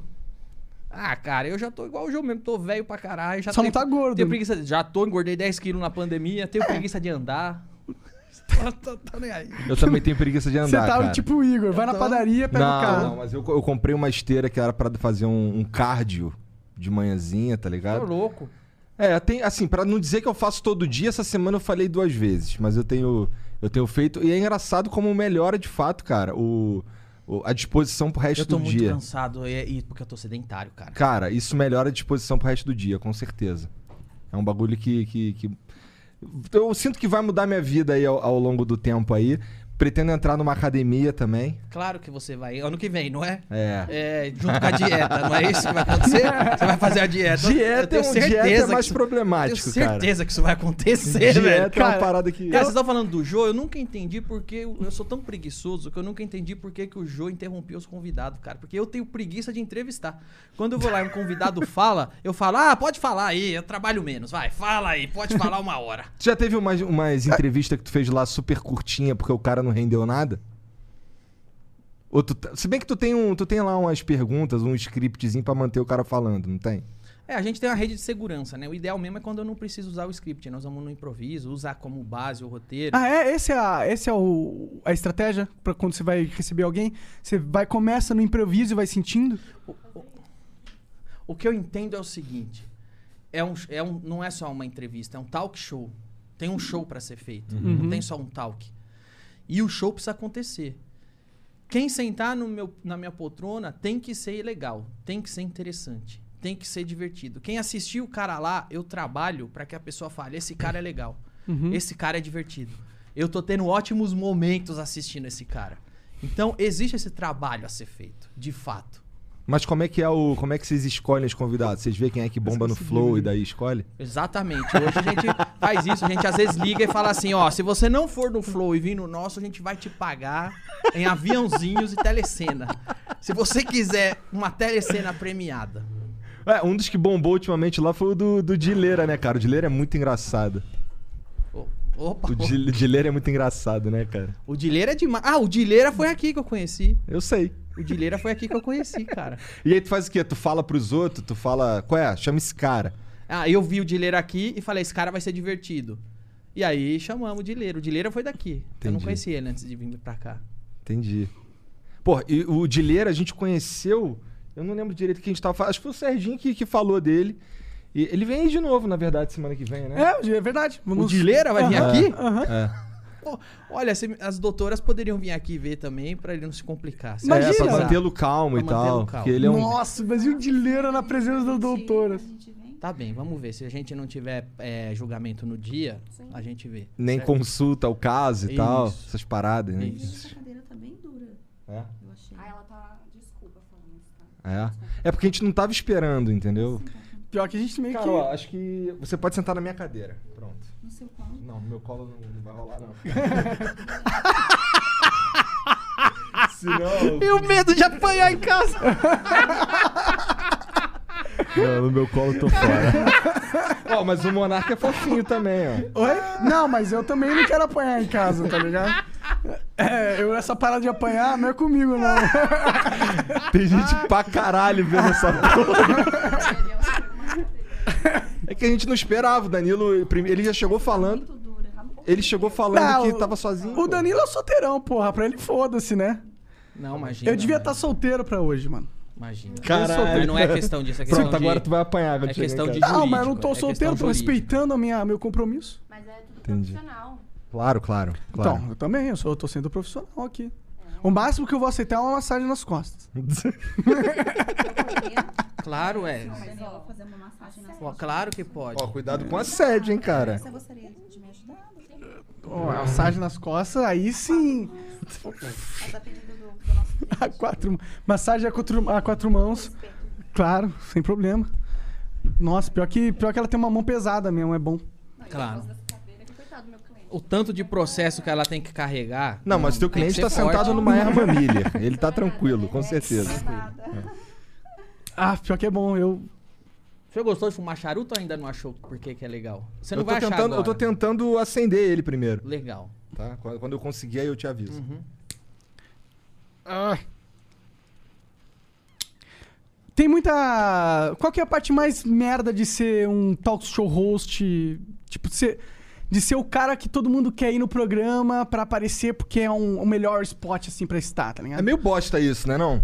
Não, isso não, isso, isso para mim é legal, cara. Chega uns porque- caras se convidando. Não, cara, eu não, não vejo problema nisso. E o que eu acho mais legal de ter o meu que- trabalho é porque eu trabalho com meus amigos. Eu sou muito grato por ter esse programa. Eu trabalho com o Murilo, eu trabalho com o Léo, eu trabalho com o Trajo, com o Diguinho, com a Juliana. com- A gente é amigo, eu sou amigo do pessoal do bastidor, do diretor. Isso pra mim vale ouro. Isso pra mim e é a coisa que eu mais quero manter, porque é o que é mais importante pra mim, entendeu? Então, é... obrigado, doutora, obrigado. Obrigado. Murilo é outro que tá dando migué pra vir aí, mas parece que tá marcado. Mas ele vai marcado, vir, tá ele vai vir marcado. pra divulgar o show dele, que ele vai lançar, um show de 2020. Entendi, entendi. Isso é legal. Agora, a parte ruim pra mim da fama, qual é? É eu não poder comer no girafas na praça de alimentação do shopping. É você realmente. É, e você é é grande, é. Eu gosto, eu gosto de comida de pobre, eu gosto de ir na praça de alimentação e pedir habibs, pedir girafa. Só que aí é foda, porque eu tô de boca cheia, mas eu entendo a pessoa. A pessoa às vezes vê, gosta de você e quer a foto. Não mas ela não tá ligando se você tá comendo ou não. E aí eu tiro a foto, sabe? Uhum. E eu dou atenção, mas eu dou mais atenção pra quem é educado. Quem... Vocês devem saber disso. Aham. Tem os ou menos. mala, tem os os mala mala. e tem os educados. Aham, tem, E verdade. tem aqueles mala que, que, eh, que gosta de você, mas não quer admitir, porque ele é melhor que você. Você não é aquele. aquele. É, ele quer. Aí você fala, sou do Flow. Ah, metido! Entendi. É, não, eu nunca encontrei um hater ao vivo, não. Não, isso que não existe. Já passou por isso? Claro, velho. Vou eu mostrar sou- minhas gordurinhas. pra Eu, eu comecei a passar por isso depois que fizeram a lista negra do PT, velho. É? Já, eu já saí na rua, já, já saí correndo pra não apanhar de militante. Já aconteceu com o Léo Lins. O Léo Lins foi na padaria, pegaram um pedaço de pau, deram na nuca do Léo Lins. Sério? Um professor de história do PSOL. Professor de história, puto. Eu que sempre odiei os professores de história. Então, que- comigo também. Eu já saí, já saíram pra me bater. Na época eu namorava, tava com a minha namorada na Avenida Paulista, nós saímos correndo pra não apanhar. Que loucura. E a gente mano. fala, torna isso público, mas aí não vira manchete, porque era o professor do PSOL. Pega mal pra pauta, né? Uhum. Professor do pessoal? No caso do Léo, a gente. Eu falei muito. Falei, porra, o Léo tomou uma paulada na nuca, foi parar no tribunal. E o que parar no- aconteceu com essa parada? O cara Não foi deu nada. preso?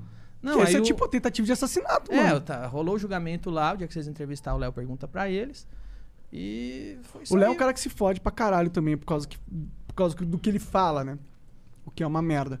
O Brasil é uma merda nesse sentido. Eu acho que esse é um dos maiores problemas eh, da nossa sociedade atualmente, sabe? Essa massagem eu não conhecia. É massagem de, das Doutora, cavernas. Ele tá muito estressado com a nossa sociedade.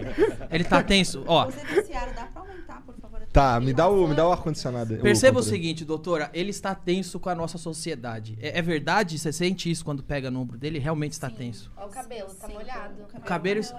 Mas tá relaxando com a sociedade. Eu nem tô tão tenso assim, não, né?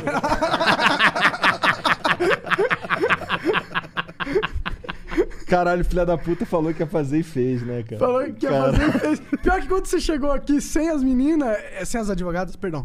É. Doutor, são Tá doutoras. cá de novo, de novo. São doutoras, por favor. Doutoras, certo? Doutoras. Peço perdão, peço perdão. É, Data Vênia. Só quis falar Data Vênia, não sei porquê. Mas eu achei que quando você chegou sem as suas advogadas, eu falei, caralho, Danilo, eu esperava mais de você. Não, eu, eu tenho medo, cara. Eu sou um cara muito visado. Eu não tô dando entrevista sem minhas advogadas. Eu jamais faria isso. Sim. Eu falo, a tetinha é foda, tá ligado? E eu sou tetudo, tá ligado? Ele- ele é Aí tetudo, eu sou doutora? É tetudo, verdade? Eu sou tetudo. Não, não, você pode acreditar na minha palavra. Eu não sou tanto quanto você, mas eu sou tetudo. Sacado de novo. Não, por favor, doutora. Ele falou que é ter tudo. Ele falou que é ter tudo, doutora Cris. Ele Esse é um falou podcast que Por precisa favor, ser assistido, precisa ser visto. Eu só queria saber se você tem razão. Ele é ter tudo. Eu sou tetudo, cara. Ó, ó, ó. Ó a teta aqui, ó. Um Negócio. Por favor, doutora. Tá bom, por vai, favor. pode. É, Não, é não, doutora, não. é? É tetudo, eu sou tetudo. Ai, ai a mão dela é, é doída. Tá, obrigado. É ter tudo, doutora? É ter tudo? Então, tudo bem. Então vamos deixar pra lá. Ele Não, falou a verdade. mesmo, Ele não, sou- não, não tem calúnia, não tem Tá vendo? difamação aqui. Tá tudo bem, então, doutora. Tá tudo bem. Tá tudo bem. É, pronto, agora já tá mais tranquilo, tá mais relaxado, né? É. Você não quer beber nada? Cada um tem as suas artes aí, né? Boa, dá da doutora. Aqui, ó, tá aqui. Tá aqui. Obrigado. Repara muito que eu já vim, como já era sábado. né? Tá, tá bom. A ga- tem uma galera reparando aí, eu imagino. Não é, o É, Igor? deve ter, deve ter. Não, eu tô tranquilo aqui. Não, Aquela câmera. Jamais. É... Vocês já, enjoa, já enjoaram alguma vez? Fala, pô, que bosta, tem que ir lá fazer o flow. Cara, na verdade a gente tá meio cansado por causa da Acontece. frequência. Por mais que você goste, É. por mais que você seja grato, olha que legal, estamos vivendo de um Tu, negócio tu trabalha lá todo dia. Um trabalho é um trabalho ainda, né? É, Mas é todo dia que tu faz lá? Então, a gente grava duas vezes por semana, mas o envolvimento é diário. Todos os dias nós estamos pensando e falando e mexendo em coisas Reunindo a, a respeito do ro- programa. equipe, roteiro, É é, É. pensar em sketches. Entendi. É, não, a gente tá ao vivo todo dia, de segunda a sexta, com exceções como hoje. E tem dia que a gente faz dois no dia, sabe? Tem- no dia 16 vão ter três paradas acontecendo aqui em que nós estaremos presentes, tá ligado? Vai ter uma batalha de robô, cara. Aqui em Batalha cima de robô, mesa. velho? É. Aqui? É. Aham. Que louco, E mano. vai ser o rato borrachudo contra o Iberê Tenório. E onde vocês arrumaram esses robôs aí? Não, eles que fazem. O Eles rato são- borrachudo faz robô? Faz. Faz. Sabia Ele, disso. ele tá nessa pira. Ele quer. Pensa que louco, no- na hora o robô se revolta e mata vocês, velho. Ah, é um robô de controle remoto, é um carrinho, mas o carrinho é matador mas é, mesmo. É o que falavam do Chuck, velho.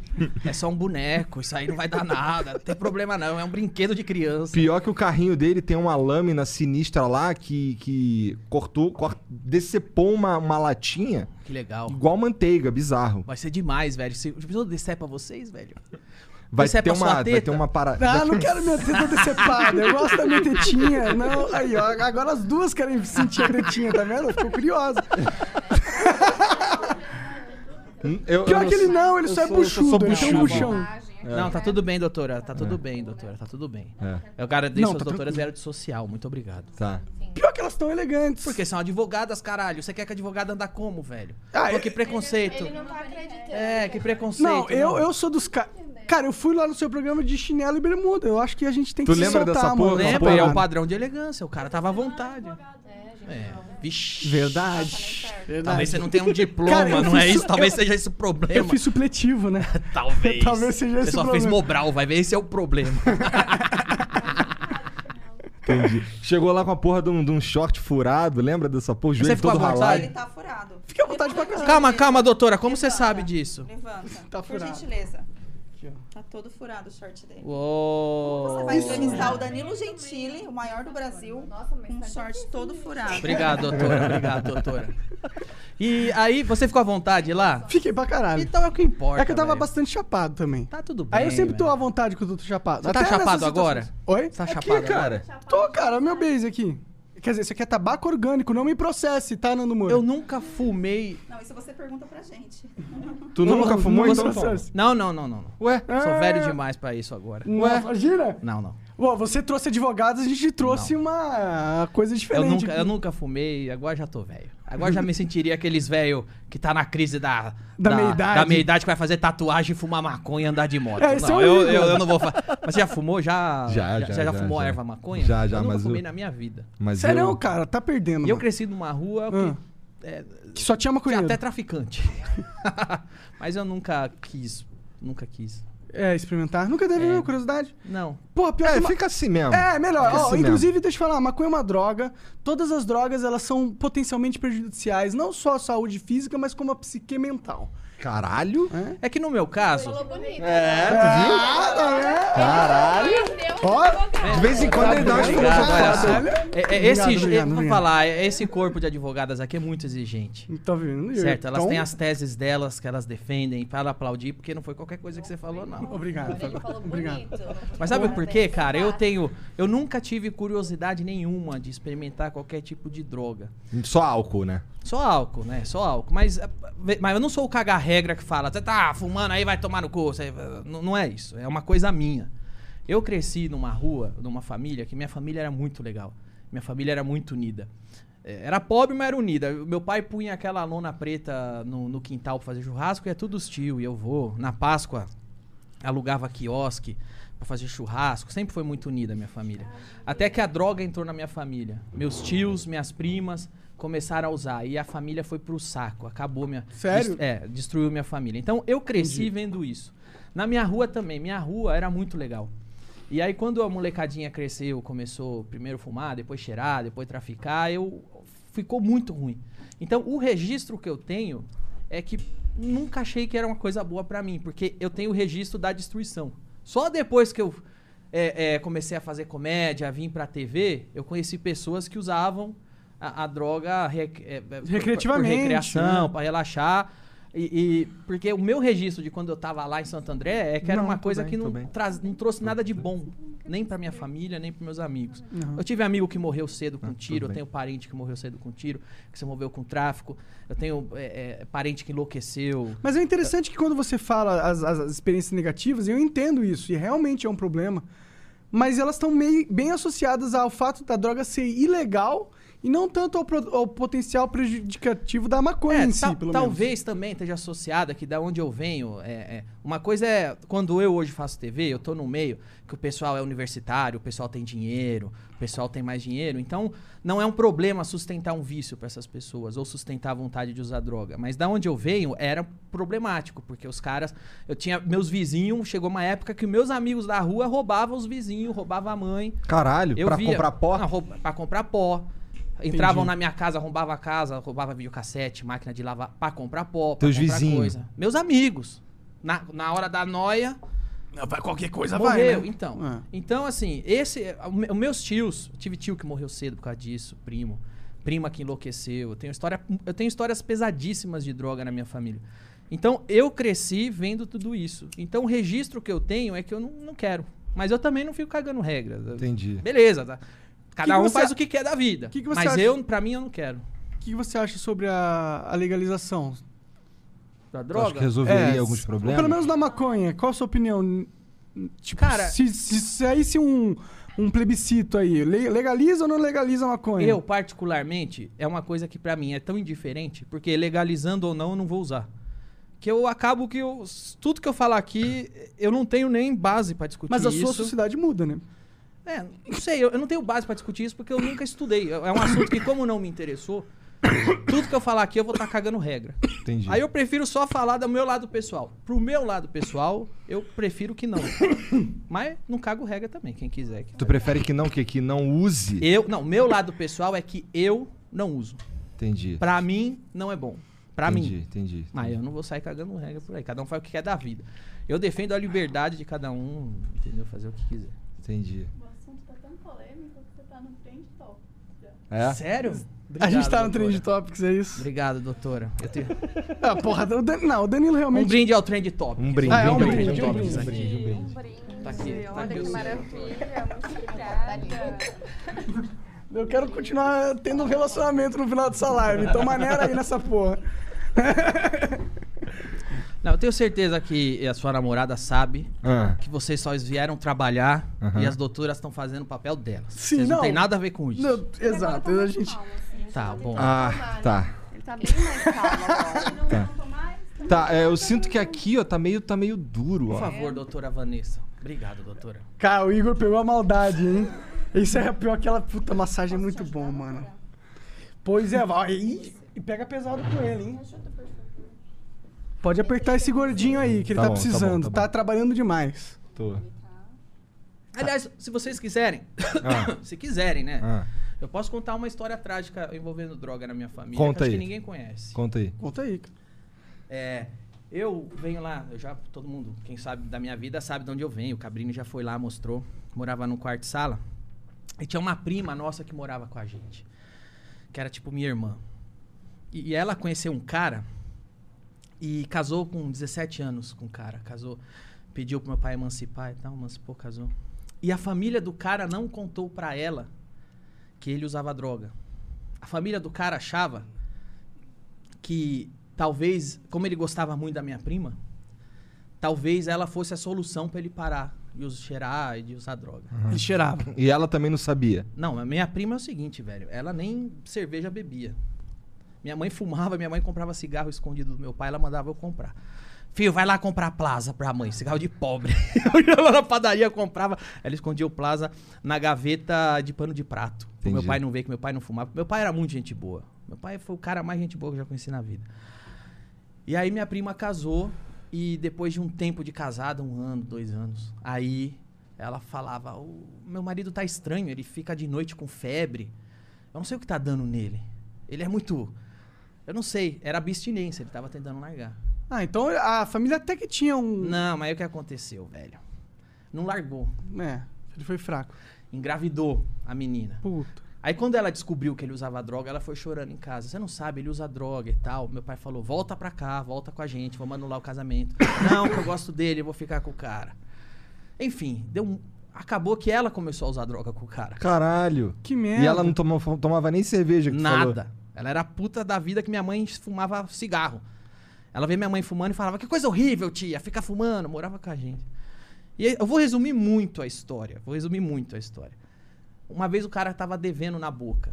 Ela tinha acabado de dar a luz. Os caras entraram na casa e estupraram ela. Os traficantes. Caralho. Ela ficou biruta. A gente tentava levar ela pra casa, ela não ficava. Ela ficou maluca, revoltada da vida e perdeu o parafuso. Ficou doida. Tô resumindo muito. E, enfim, depois o cara nas bocas de, de droga que ele injetava, pegou AIDS, passou AIDS pra ela. Uma menina que nem cerveja bebia. E ela ficou mais maluca ainda.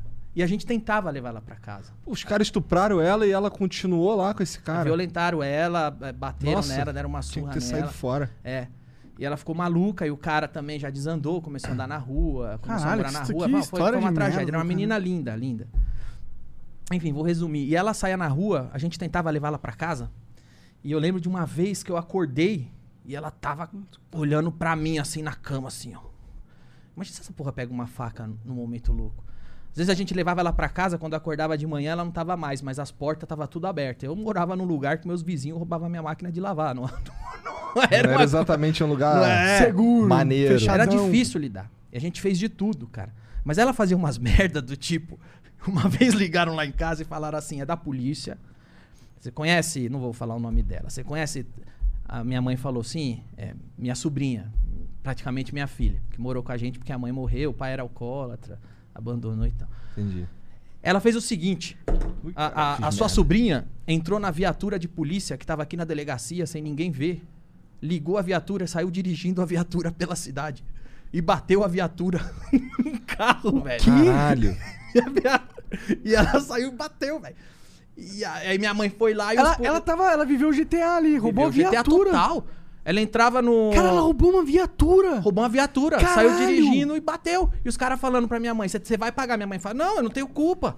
Cobra dela. Mas ela tá doida. E eu que tenho culpa. Vocês que deixaram a chave na viatura. Uma loucura. Tem um dia que ela entrou no McDonald's de São Mateus e cagou em cima do balcão, velho.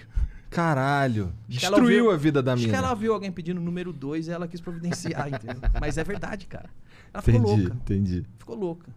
Que merda. É. Bom, então tem todo, toda a razão do mundo pra não. É, curtir. depois eu tenho histórias pesadas também envolvendo droga com amigos, com meu tio. com- Mas eu acho que a gente tem que. Eu entendo, essa história é É, triste esse pra é o caralho. registro que- os Sim. registros que eu tenho. Eu, eu só acho que, tipo, existe um contexto além da droga ali. Ela era uma moça que não tinha uma família também muito sólida, né?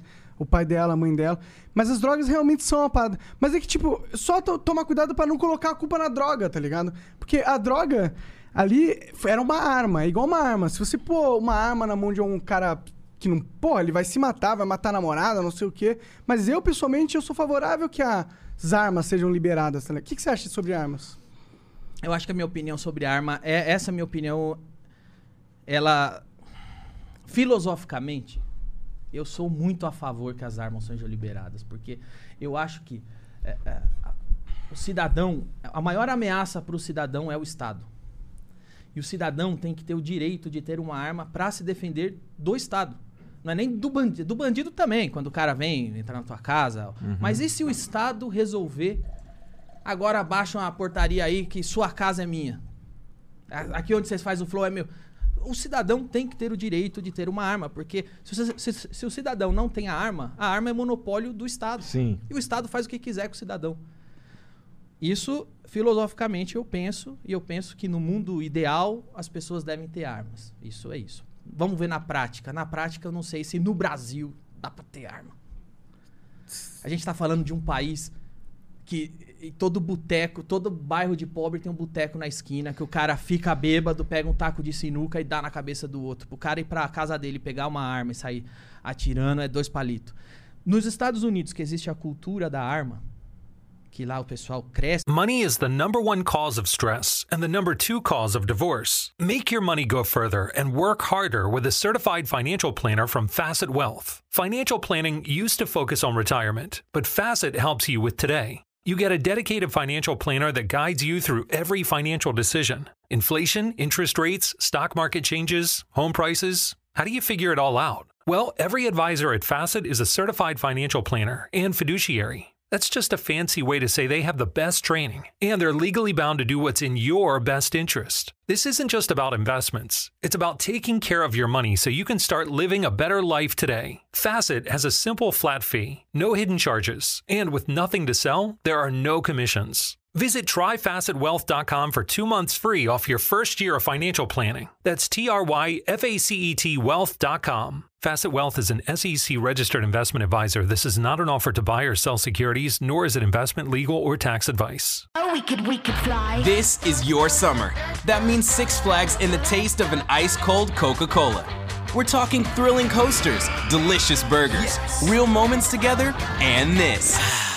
Coke is summer refreshment when you need it most, so you can hop on another ride or race down a slide at the water park. Six Flags and Coca Cola. Come make it yours. Visit sixflags.com slash Coke to save up to $20 on passes, plus daily tickets starting at $34.99. se entendendo o que é uma arma, cresce entendendo a seriedade da arma, já dá merda. Imagina no Brasil que você precisa fazer um muro no cemitério. Ó, ó como brasileiro é um povo selvagem. Você precisa pôr um muro no cemitério. Porque vão roubar o Vão corpo. roubar o defunto. Aí você pôs o muro do cemitério, não tá bom ainda, porque estão pulando o muro. Aí eles põem arame farpado em cima do muro do cemitério. Então, Então, vai dar assim, arma pra esses caras. É, é, é isso. Talvez essa não seja a primeira coisa a se mudar na nossa sociedade. Então, assim, eu fico. Para, na prática, eu tenho um pé atrás. Eu- Cara, eu moro numa pracinha, na frente de uma pracinha que construíram lá, que é mó legal, velho, que tem um shopping na Avenida Paulista. E do lado de cada banco tem um, um lixinho pra jogar bituca de cigarro. Eu vou lá ler às vezes. Os caras fumam o cigarro, olha pro lixinho e joga a bituca no chão.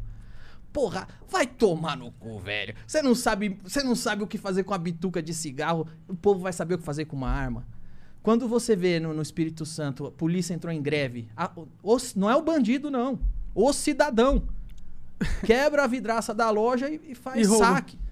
Imagina se o cidadão tivesse arma. Então, é uma opinião que eu sou completamente em cima do muro, porque filosoficamente eu sou completamente a favor de ter arma. Agora, e na prática, e nesse lugar chamado Twilight Zone, Brasil, que é um lugar além da imaginação.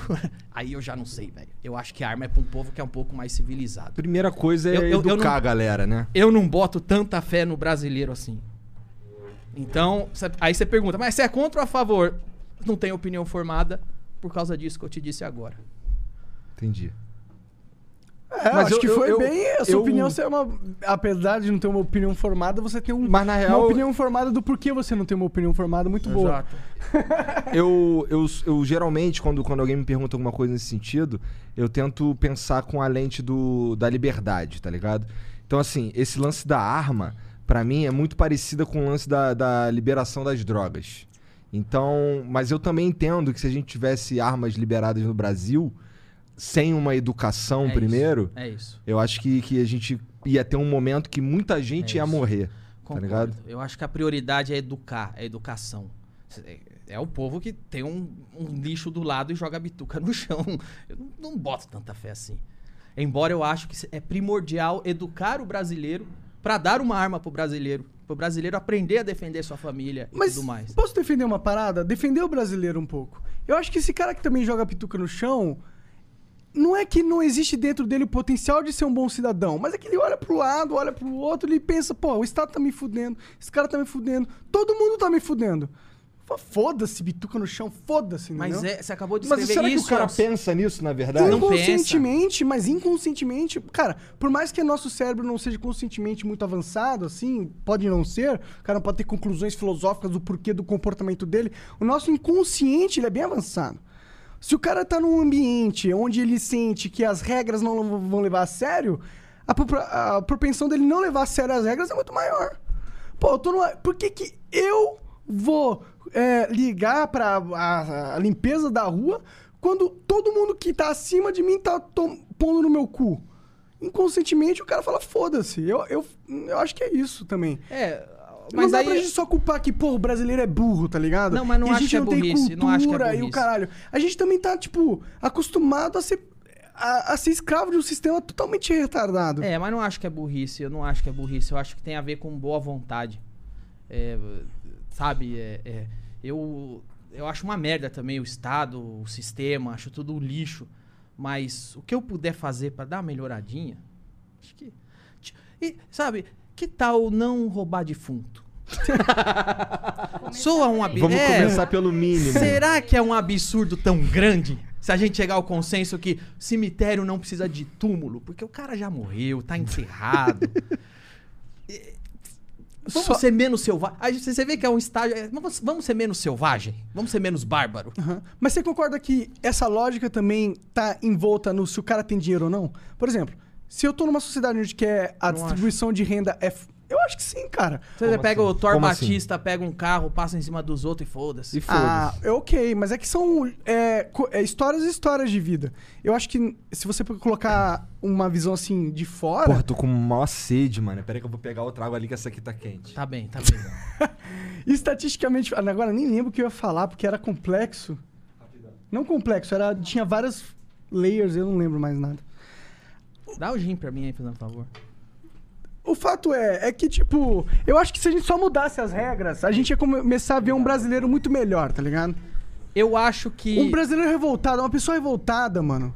Uma pessoa que, que é injustiçada todo dia, ela não age da mesma forma de uma pessoa que fala, caralho, olha lá, puta, meu, meu governo tá fazendo algo pra mim, olha lá, tá funcionando, isso tá funcionando, ninguém me assalta. Eu acho que isso muda uma lógica na cabeça dele. Ele pode ter a mesma, a mesma história, mas se ele sentir que ele tá no jogo e tá todo mundo cooperando com ele, muda o comportamento do Eu, cara. eu- eu não acho que o que tem que mudar, eu não acho que o que muda as coisas é a sociedade, mas é o indivíduo.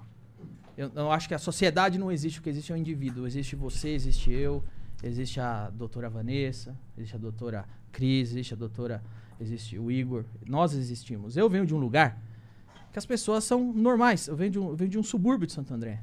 E da onde eu venho, 90% das pessoas são honestas.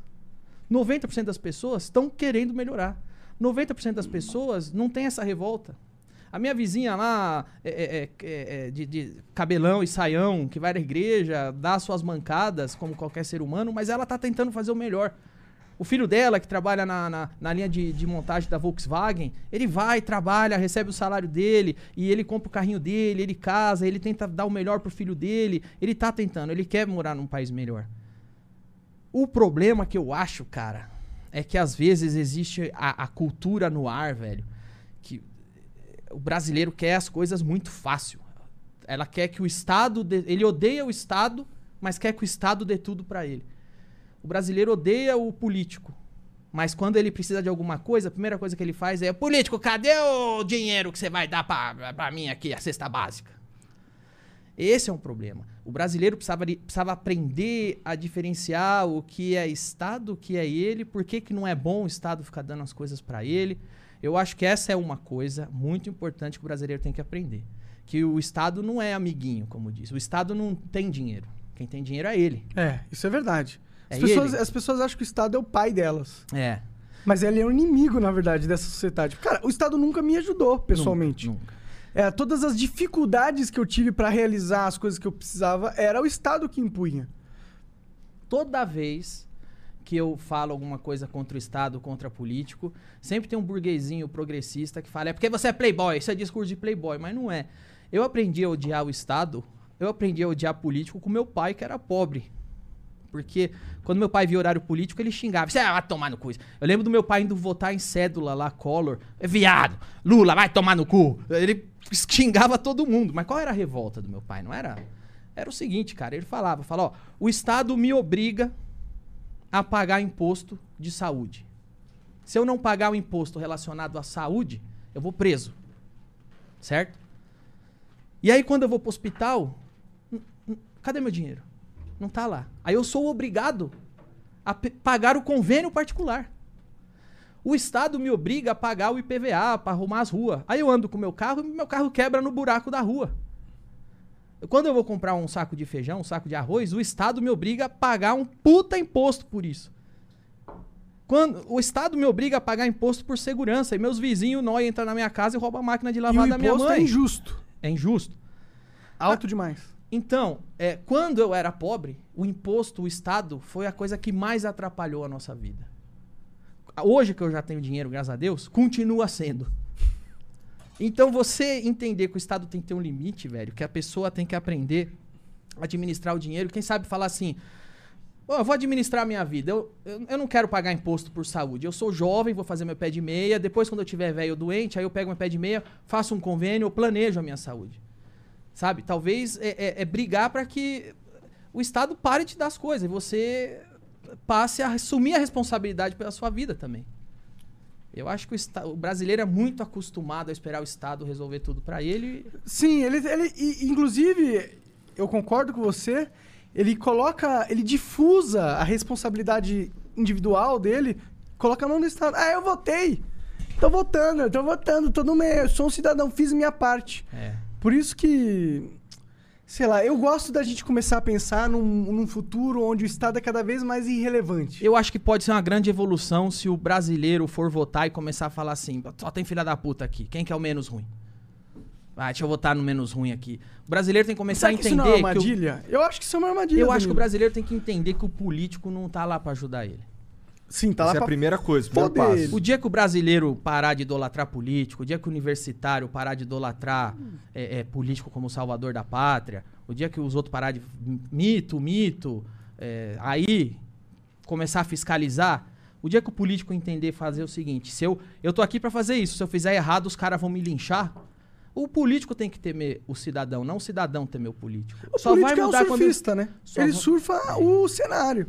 O Brasil só vai mudar quando o político temer o cidadão. Por enquanto é o cidadão que teme o político. Qualquer, qualquer carinha de terno vai lá na favela. Ô, doutor.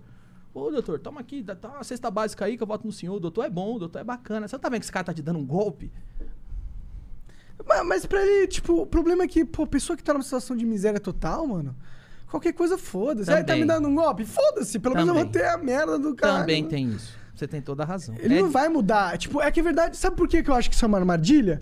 Porque a verdade é que o cara pode votar durante 100 anos. Nunca vai mudar nada.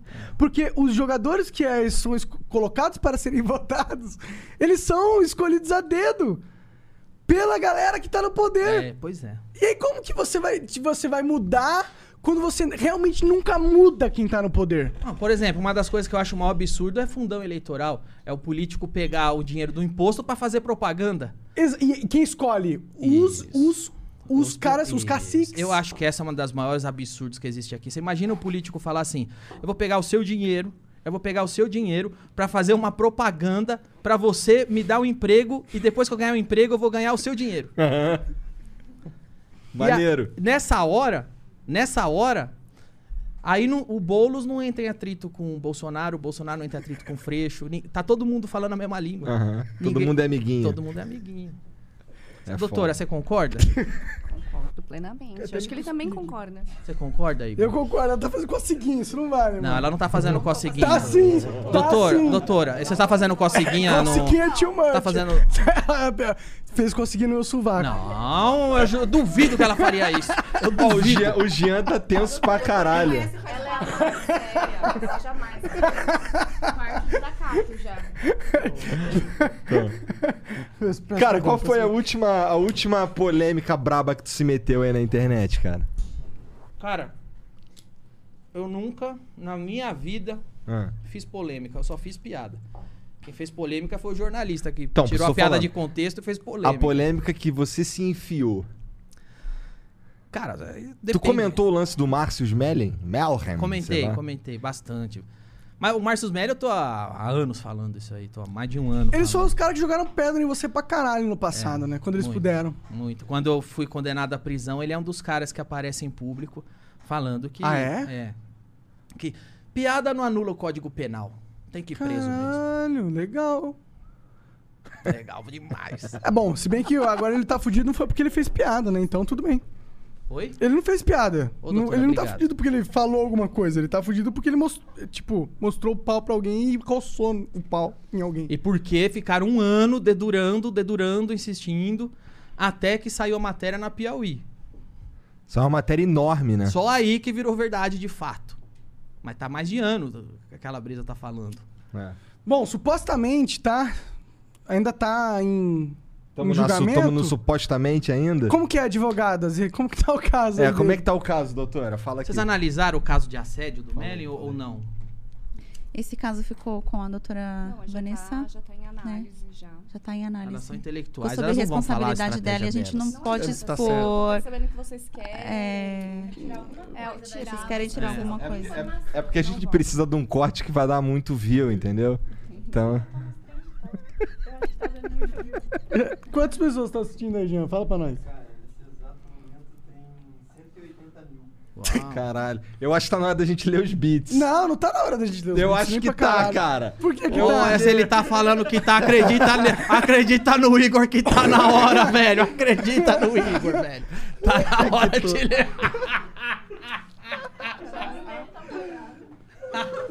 Demais. Mas é louco porque o ar-condicionado aqui não. é, tem muita gente aqui, o ar-condicionado faz as pessoas suarem, tá certo? Tá certo? Fala, Monark.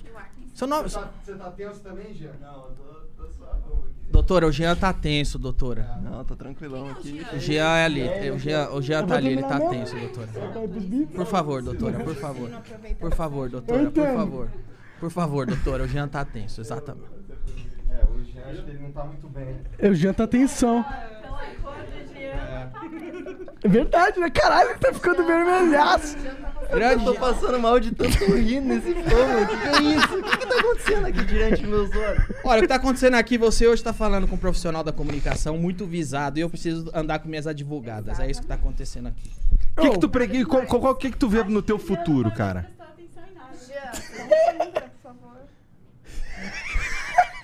Engraçado, engraçado, pô, tipo, advogadas pra lidar com homens compromissados. É engraçada a reação dos caras, né, mano? Aqueles dois ali que estão solteiros, pelo amor de Deus. Trabalho normal, eu só vim aqui. Mas não dá. Tu tem 180 mil pessoas vendo essa palhaçada. Puta que pariu. Palhaçada. do- palhaçada. Palhaçada? Ah, não, não, não, não. não, não, não, não, Falta não. de respeito. Desculpa, Danilo veio até desculpa, aqui. desculpa. Eu tô de terno, doutor. Não, não. Eu tô de terno. Não, que absurdo. Você praticamente Olha, pegou meu não sei se na advocacia, jogou né? no, lixo agora falando isso. Palhaçada. Somos seríssimas. Grupo altamente competente, qualificado. Eu vem falar aqui Eu peço perdão, palhaçada? eu peço perdão. Me- E vocês perdoaram todas as cinco vezes. Vocês são advogadas Você muito. Tá achando que a gente perdoou, né? Elas estão anotando, meu amigo. Você vai ver a hora que o processo chegar aqui, velho. Vai ver o Você vai ver. Vocês já tomaram do- processo? Cara, a Graças gente a Deus, não. Não dá, não? Legal. No máximo a gente tomou uma, uma notificação do Conar. É, do Conar. Conar encheu o saco uma, É. uma época aí. Ah, o Conar encheu o saco? Uma É. época Mas vocês só colocam água na, água na caneca? Vocês- essas garrafas são tudo cenográficas? Tudo Só cenográfico. tem água Inclusive, aqui? a gente coloca. é, Nem tem gelo, imagina. É cenográfico. Tudo cenográfico. Exato, exato. É, tudo é ilustrativo aqui. Ah, mas acontece, né? Você deve saber, quando você tá avisado, as pessoas te processam, Por tentam que é colocar você na importante andar com cadeia. advogados, velho. Por isso que é importante. É, a gente, a gente tá com. A gente, pior que a gente tá correndo atrás disso mesmo. Na Olha, verdade, eu vou indicar minhas, meu escritório, o escritório Ok, que me atende, claro, a claro. Charles Angels Advocacia. Tá. Ótimo. Eu já ouvi falar muito, Tá bem. muito bem desse, desse escritório. No futuro, cara, pra onde que tu vai? Tu pretende ficar na TV mesmo? Quer se tornar o próximo Silvio Santos, jogar uns, uns aviões? Eu não, tenho, aviãozinhos? eu não tenho dinheiro pra ser o próximo Silvio Santos, velho. Ainda? eu não tenho dinheiro pra ser o Ainda. próximo Silvio Vai que o Santos. Silvio, o Silvio Santos foi da hora com você? Muito gente boa. Muito gente boa.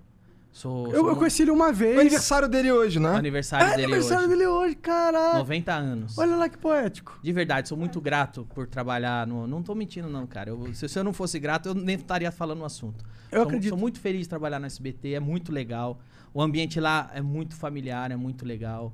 E eu acho demais. Eu gosto da liberdade que eles te dão. Muita. Eu sinto que eles te dão liberdade. De verdade. Eu acho que eu tenho mais liberdade no SBT do que muita gente na própria internet. Com certeza. No, no, no- Com certeza. Eu falo coisas piores do que vocês falaram no Twitch. E eu tô no ar ainda, bicho. É. Agora eu não sei se é liberdade ou se é porque no meu horário o Silvio Santos tá dormindo. Eu também não sei. Pode ser, pode ser isso. Pô, o Silvio Santos fala umas paradas aí que de vez em quando cancelam ele também, né? Ou entram numa de cancelar ele e tal. Ah, cara, é lógico, velho. É, qual- Depende do lado que você tá, vão te cancelar, velho. É Se sempre cancelar o assim. Silvio Santos é tipo como, né? É. Como você vai cancelar o É, Silvio Santos? Muito difícil. É imune. Eu acho, que, eu acho que eu também tô ficando imune. Tá, Quando- total. Quando você pega o dedo do meio e levanta, quando o pessoal fala, tô te cancelando, você fala, cancela isso, você adquire o primeiro passo pra imunidade. Sim. Pra como é que você vai cancelar alguém que não dá a mínima pro seu cancelamento? Você não tá entendendo. Como é que você quer tornar alguém refém de uma pessoa que nem quer te agradar? Mas aí que entra. É a base que tu construiu. Porque se eu Pois é. sou um youtuber teen... Agora, se tu é do outro lado que e é vacila, super fudeu. bonzinho... E todas essas marcas que investem em você, elas estão investindo no super bonzinho, tá ligado?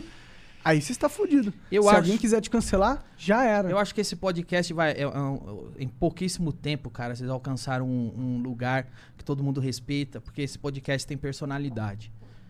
Eu acho que eu, e eu também tenho muitos outros colegas na comédia, que estão adquirindo imunidade contra o cancelamento, contra a patrulha, porque tem personalidade. Eu acho que a personalidade é imbatível.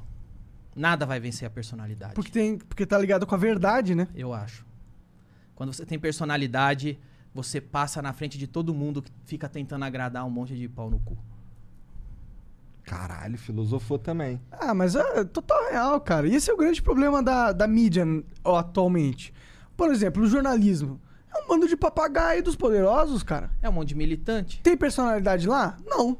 Tem só ah, quem se adequa à ideologia e quem se adequa ao corporativismo. É. E é isso, basicamente. Não tem personalidade, não tem alma. Não tem o que Deus colocou na- no meu coração pra eu falar. Não existe isso. Ou às vezes só o fato já basta. Às vezes o jornalista só tá preocupado com o fato já é mais do que suficiente.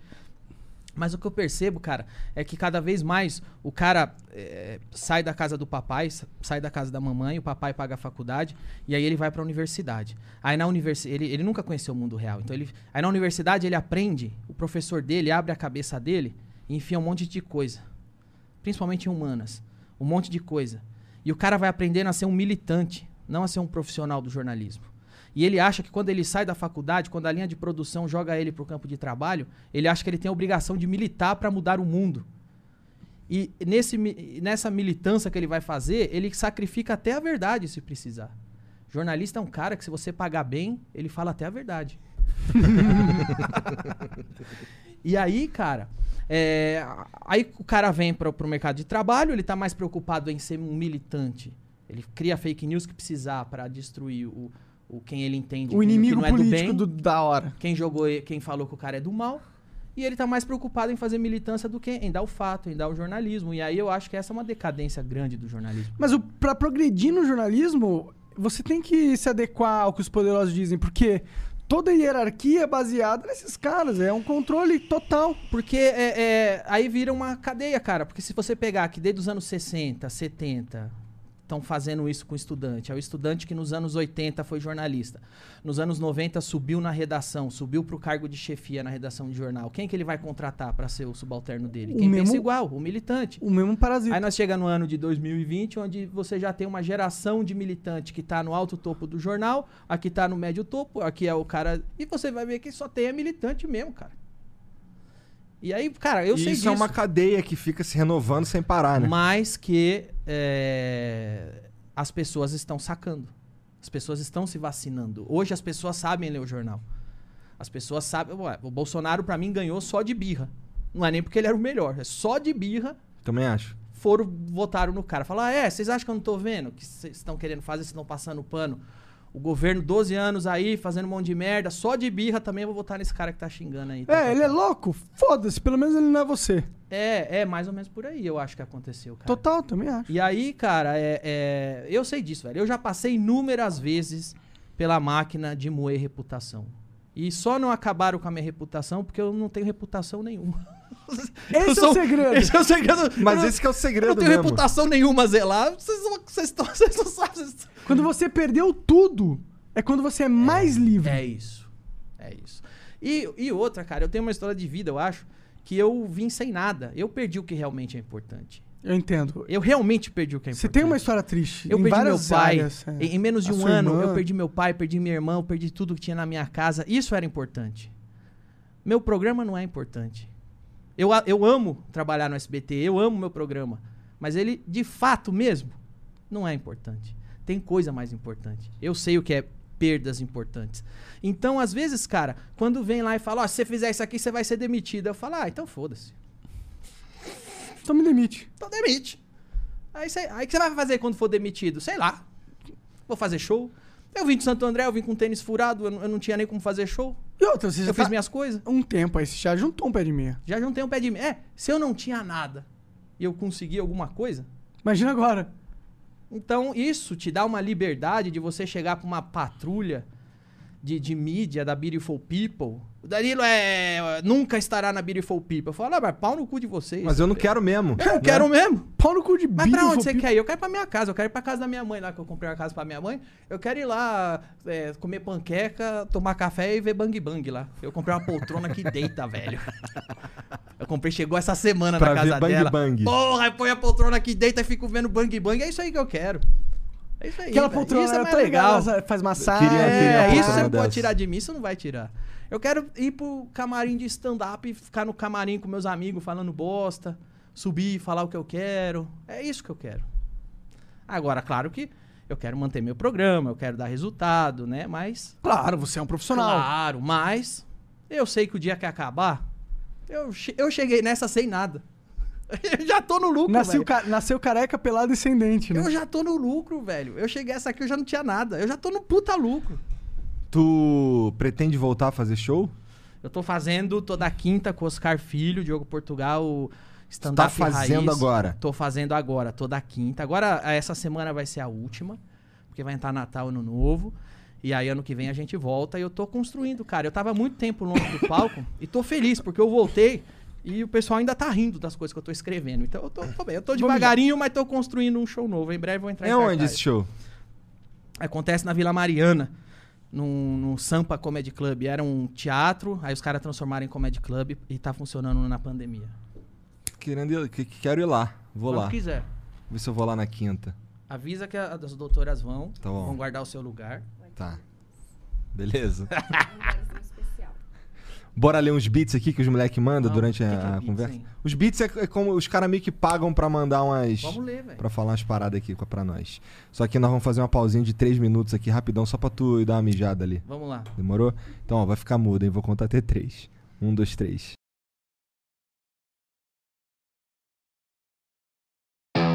Northern Tool and Equipment isn't just a store, it's a problem solver's paradise.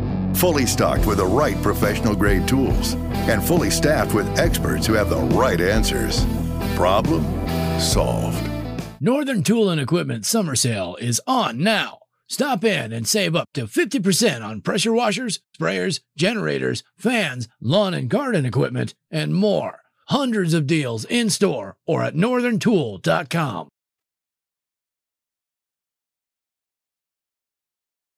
Aqui, Jean, pode voltar? Já já estamos já tamo desmutados já. Aqui. É? É. Bom, estamos de volta. Aliás, algum, que- te- há algum tempo? Se vocês permitirem, eu quero agradecer toda a assessoria do escritório Charles Angels que deu pra gente durante o intervalo. Muito obrigado, muito obrigado. Bom, então hoje quem vai ler os beats é a doutora Cris, não é isso? Isso. Bocorolas has used 300 beats chair, 300 salve flow. Vocês são massa demais. Oi pro povo capixaba. E aí, palmitão? O que você achou desse ano no The Noite? E o que você espera para o ano que vem? Salve para todos da equipe The Noite. E aí? Ó, muito obrigado pela pergunta, porque é uma oportunidade de eu estar mais uma vez. Eu os agradeço pessoalmente, eu fiz isso na terça-feira, mas é mais uma oportunidade de eu agradecer todo mundo que trabalha comigo. É, o De Noite tem meu nome lá, é De Noite com Danilo Gentili, mas nem fudendo que fosse, se fosse só o meu programa, seria como Já é. tinha ido pro espaço. Já tinha ido pro espaço. Eu sou grato a todo mundo que trabalha comigo, desde o elenco, a quem tá no bastidor, João Mesquita, diretor, e todo mundo que trabalha com ele. É, foi um ano dificílimo. Foi um ano que a gente não teve plateia, foi um ano que a gente não teve. Os convidados estavam difíceis de arrumar, porque ninguém tá lançando nada. É, foi muito, foi tão difícil arrumar convidado que até o Flow a Que gente até chamou, chamou a pra ser né? entrevistado. É. Exatamente. E só mesmo uma equipe boa, uma equipe comprometida. Eu tô parecendo político falando, mas é verdade, velho. Eu realmente sou muito grato e admiro muito todo mundo que trabalha comigo. Vocês seguraram a barra em um ano dificílimo. Muito obrigado a todos vocês que trabalham comigo no The Noite, tá bom? Obrigado mesmo. Por que, que você tem esse apreço pela tua equipe? Porque, cara, é, é muito difícil fazer isso que a gente faz. Jamais seria feito se a minha equipe não pegasse a coisa na unha, não trabalhasse de verdade, não desse o sangue, não acreditasse em mim, no programa, na proposta. O salário, infelizmente, no Brasil não é o que nós gostaríamos de pagar, é o que nós conseguimos pagar. E eles estão lá, firme e forte. Esse ano aqui foi a prova de fogo, eu sou muito grato mesmo, velho. Eu tenho um apreço gigantesco. Foi, uma- foi difícil É lidar foi um com a difícil. parada da pandemia? Foi um ano difícil, é, é lidar com uma coisa que a gente nunca lidou antes. Sim, A com gente não certeza. sabia o que fazer, cara. Como que foi esse começo? Como que tava lá? No o diretor começo- falou, caralho, fudeu. É, é, muita gente tá ah, exibindo reprise porque é grupo de risco. A Praça é Nossa, o Carlos Alberto tá doido pra fazer Praça é Nossa inédita, mas ele é grupo de risco, não pode fazer. É, muita gente ficou fora do ar muito tempo até entenderem qual era o limite do seguro pra apresentar um programa. O SBT tem muito programa de auditório. E aí você não tem o auditório, você não tem o Aham. programa. É- muitas adaptações precisaram Pode ser crer, o feitas. SBT realmente deve ter sofrido, né? Uhum. O modelo deles de entretenimento realmente se baseia no auditório. Mas todo mundo que tá lá, muito guerreiro. Quando o- a direção artística do SBT falou pra mim assim, com um, dois meses de quarentena, a gente quer voltar. Eu pensei, vamos pensar em soluções pra gente voltar. Vamos fazer o que tem que ser feito. A gente voltou sem plateia, aí nós criamos lá. Eu dei a ideia de fazer um monitor na cabeça do convidado quando o cara não pode vir. O diretor João deu a ideia do Diguinho ficar no porta-retrato pra estar à distância, porque ele não pode ir no estúdio. E a gente foi se virando como dá, cara. Sem plateia, a gente foi aprendendo a refazer e a gente tá aí é, entregando o programa inédito há meses. Então, eu sou- sem a equipe seria possível. Foda, foda. Maneiro. Não, eu, eu gosto disso de você. ligado? É uma parada tipo. Eu tô cagando se você é famoso de verdade, ou é poderoso, o caralho, que eu sei que você é. Mas. Mas é no, seu, no nicho da comunicação pra caralho. É, mas eu tô cagando pra isso de verdade, tá? Porque tem muita gente que é assim, de verdade. O Luciano Huck, uma galera. Mas uma coisa que eu ouço muitas histórias de você é que você, você se importa com o teu time. Tá ligado? O, eu tava vendo o Murilo falando no programa do Rafinha, 8 minutos, inclusive. é, que quando você tava indo mudar pra. Do- da Band pro SBT, você consultou a sua equipe. Você falou, mano, é isso que vocês querem? Vocês estão de acordo com essa parada? E, tipo, sinceramente, ninguém faria isso. A verdade é que o, o ele tá se importando por ele. Foda-se o que equipe quer. Você quer, o SBT parecia uma boa jogada. E você teve essa preocupação, tá ligado? Isso é um indício de uma coisa que eu respeito muito mais do que fama, poder e dinheiro. Que é uma preocupação com o próximo, tá ligado? Mas, cara, é mais que isso também. É, o meu prazer, o maior prazer, eu já falei isso aqui, vou repetir. O meu maior prazer de fazer este programa é estar com os meus amigos. Eu tenho mais prazer no camarim do que a hora que eu tô na frente da câmera. E eu não conseguiria, eu não teria prazer em fazer indo sozinho. O SBT queria me levar, só eu, pra apresentar o programa livre a início. Eu fiquei mais de ano falando que sozinho eu não ia, eu só ia se fosse com todo mundo. Porque eu entendi que o SBT só me procurou por causa do Agora é Tarde. O Agora é Tarde foi um trabalho meu e de todo mundo que tava comigo. Então, aí deu certo, nós estamos aí e tô feliz. Legal, mano. O Dente Azul 666 mandou 300 bits. Salve Igor Monarque e Palmito. Responde aí, se você ficasse preso em uma cela com o Igor Monarque e o Kid Bengala, pra quem você tiraria o chapéu? Brincadeiras à parte, O queria que importante falasse... é pra quem ele tiraria a calça, né? Brincadeiras à parte, queria que falasse mais do projeto Exterminadores do Além, que ganhou vários prêmios fora e o Brasil cagou pro filme. Queria que me mandasse um salve diferente, que falasse Dente Azul, queremos você aqui. Dente Azul, vai se fuder. Você acha que eu quero alguém de dente azul perto de mim? Esse Porra. cara é uma aberração da natureza, velho. Tá maluco? Eu escolheria, eu, eu queria dividir cela com Kid Bengala, velho. Porra, mano, imagina, velho. As histórias. Não, mano, eu- uma bengalada destrói a parede e aí eu já desço escalando na benga dele. Pra, não precisa nem fazer aquele negócio com lençol. Entendi. Eu já ponho a benga pra baixo, aí eu desço escalando a benga e fora, velho. Porra, mil vezes que de bengala, velho. Bom, o Tonis que mandou aqui 300 bits. Danilo, a liberdade requer coragem? Ser um genuíno defensor da liberdade de expressão implica aceitar que algumas pessoas irão dizer e publicar coisas que consideramos profundamente ofensivas. O verdadeiro mérito está em defender a liberdade de expressão daqueles que nos ofendem profundamente e então vencê-los no debate por meio da razão.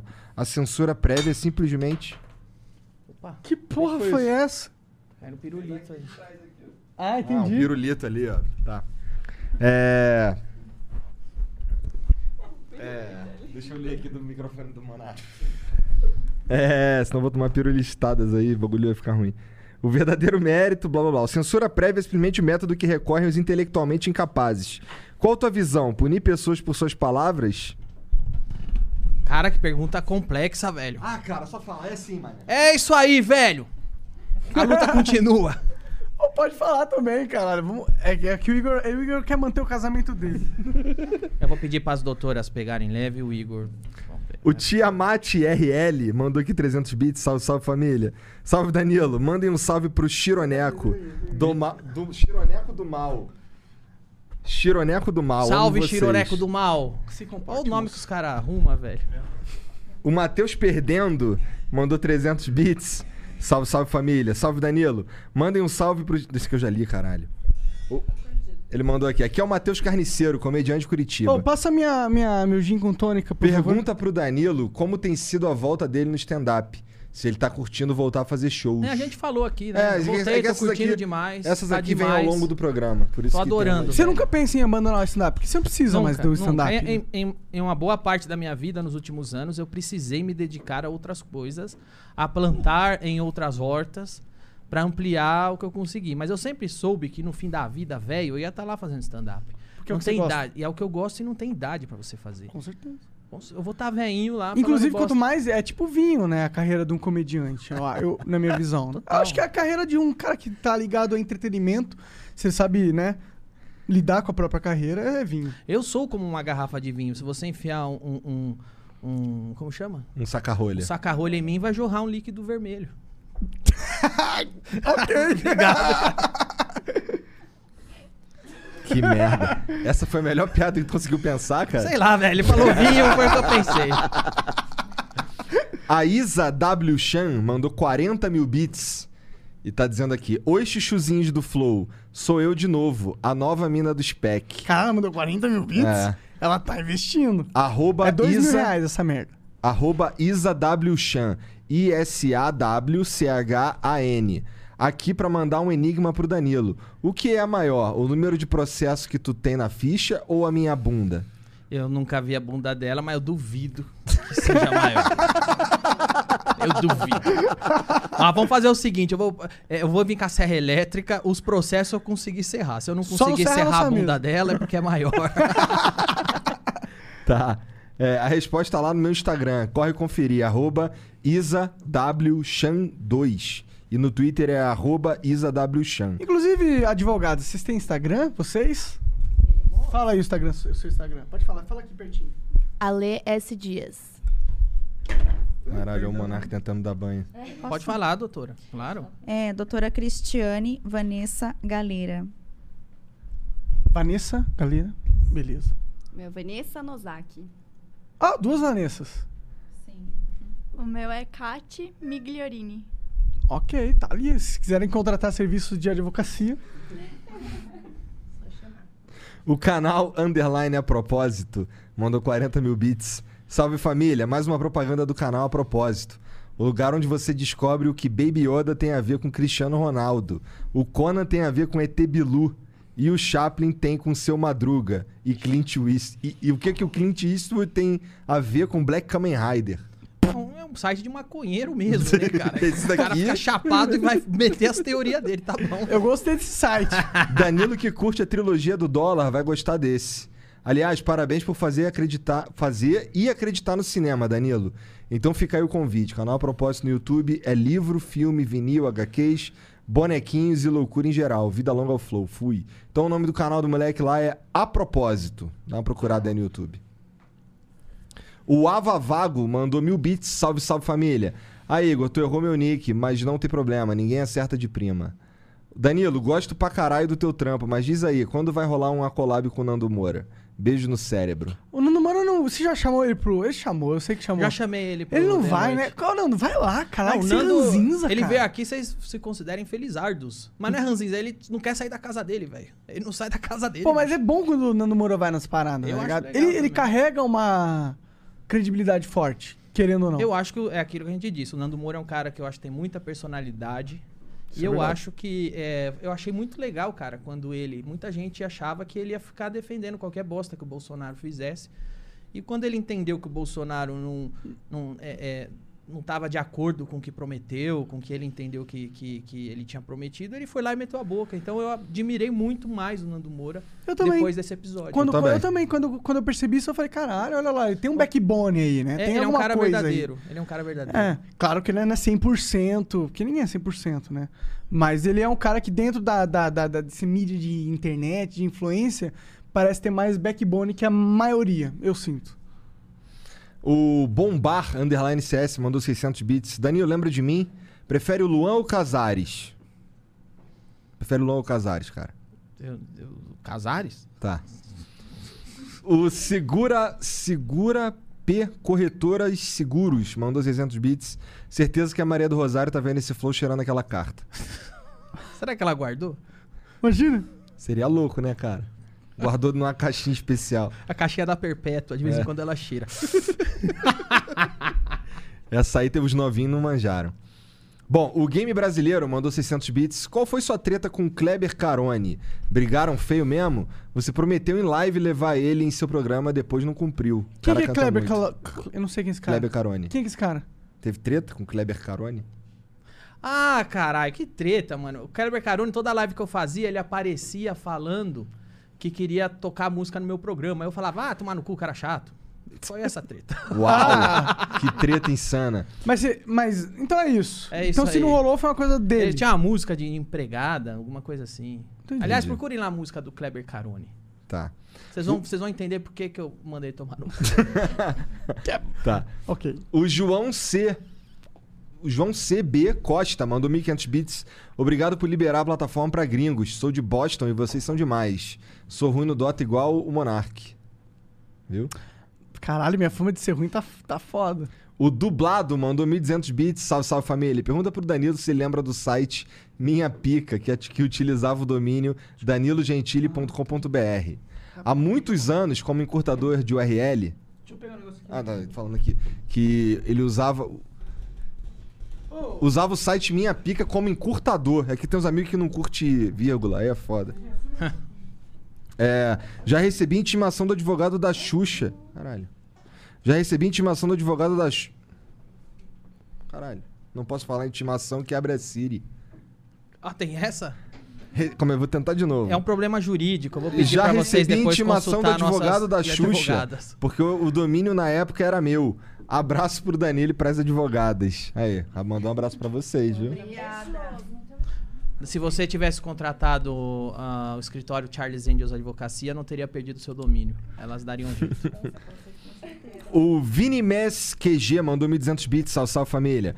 Boa noite, eu tenho uma pergunta pro Danilo. Eu tava precisando contratar advogados e gostaria de saber se ele disponibilizaria o contato para contratar esses profissionais da área de, de advocacia. Claro, elas deixaram o Instagram delas aqui. É só você pegar, entrar, siga o Instagram das doutoras e você vai poder contratá-las.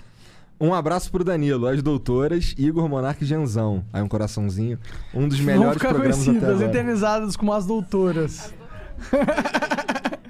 É isso. Danilão, obrigado pelo papo, cara. Eu que agradeço. Obrigado por terem me chamado, tá certo? Tinha uma parada, mano, que, que, que a gente, que eu queria falar, não lembro o que, que era mesmo. Hã? Fake news, verdade, mano. Tu sofre com essa parada, né? Com Ah, fake news, mano. Muito. Ô, me dá meu, meu pod aí. Cara, é, fake news faz parte da máquina de assassinar a reputação, né? Sempre foi uma coisa. Eu, eu tenho casos aqui. eu não Falamos sei meia hora dessa porra e o Monarca ainda tá enchendo teu saco Não com tem essa problema, cara. Vambora. É, as- posso falar ou tá? Claro, eu não, quero não, que você, você tem- fale. O Igor tá querendo Eu salvar passei ca- por casamento. algumas fake news, cara, que até hoje, por exemplo, o pessoal acha que eu falei coisa que eu nunca falei. Uma delas é que eu teria chamado uma doadora de leite de vaca. Isso é mentira? Nunca aconteceu na vida. Ah, o caso foi o seguinte, cara. É, eu tava na Band, no Agora é Tarde. Ah. E nos meus monólogos, nos stand-ups, como em qualquer talk show, você Aham. procura notícias pra fazer piada. Aham. É uma instrução que a gente deixa pros roteiristas, tipo, é, procura notícia. Por quê? Quando a notícia está publicada, significa que é pública. Nós não estamos invadindo privacidade de ninguém. Quando alguém tem uma foto e publica, é pública. Sim. Né? Daí vem o nome, publicar público. Então, a- a- os roteiristas sempre procuram notícias para fazer piada. E eu sempre ins- instruí a fazer assim: vai lá no Mundo Bizarro. Mundo Bizarro é um site de exageros, de, de presepadas. Que, ó, o homem mais gordo do mundo desceu rolando a ribanceira na Escócia. É, o maior, o indiano com o maior bigode do mundo quer entrar no Guinness. É o Mundo Bizarro, o nome já diz. E aí tinha uma notícia no Mundo Bizarro que dizia o seguinte: que brasileira quer entrar no Guinness como maior produtora doadora de leite do mundo. Essa notícia ela não tinha o viés dramático nem o viés filantropo. E era uma notícia que já estava virando meme. As pessoas estavam comentando essa notícia. E um dos roteiristas achou que essa notícia, como estava sendo comentada estava no mundo bizarro, tinha os elementos cômicos, tinha o exagero, tratava-se de entrar no Guinness, ele achou que seria uma boa fazer uma piada com isso. Uma piada com uma pessoa que já está virando meme, com uma notícia esdrúxula, que era o viés, mais uma vez. Nunca foi um viés filantropo nem de, de dramático. Sempre foi brasileira, quer entrar no Guinness. É uma notícia sobre o Guinness. E ele fez a piada. E a piada que eu contei no programa foi: é, ela quer entrar no Guinness como a maior produtora de leite do mundo, mas o Kid Bengala já entrou também nessa categoria. Tem nada a ver com ela. Não, não teve nada a ver. É de fato uma piada. Tem a estrutura de piada, tem o setup, tem o punch. A piada tem uma estrutura própria, como qualquer obra literária. Você consegue dissecar.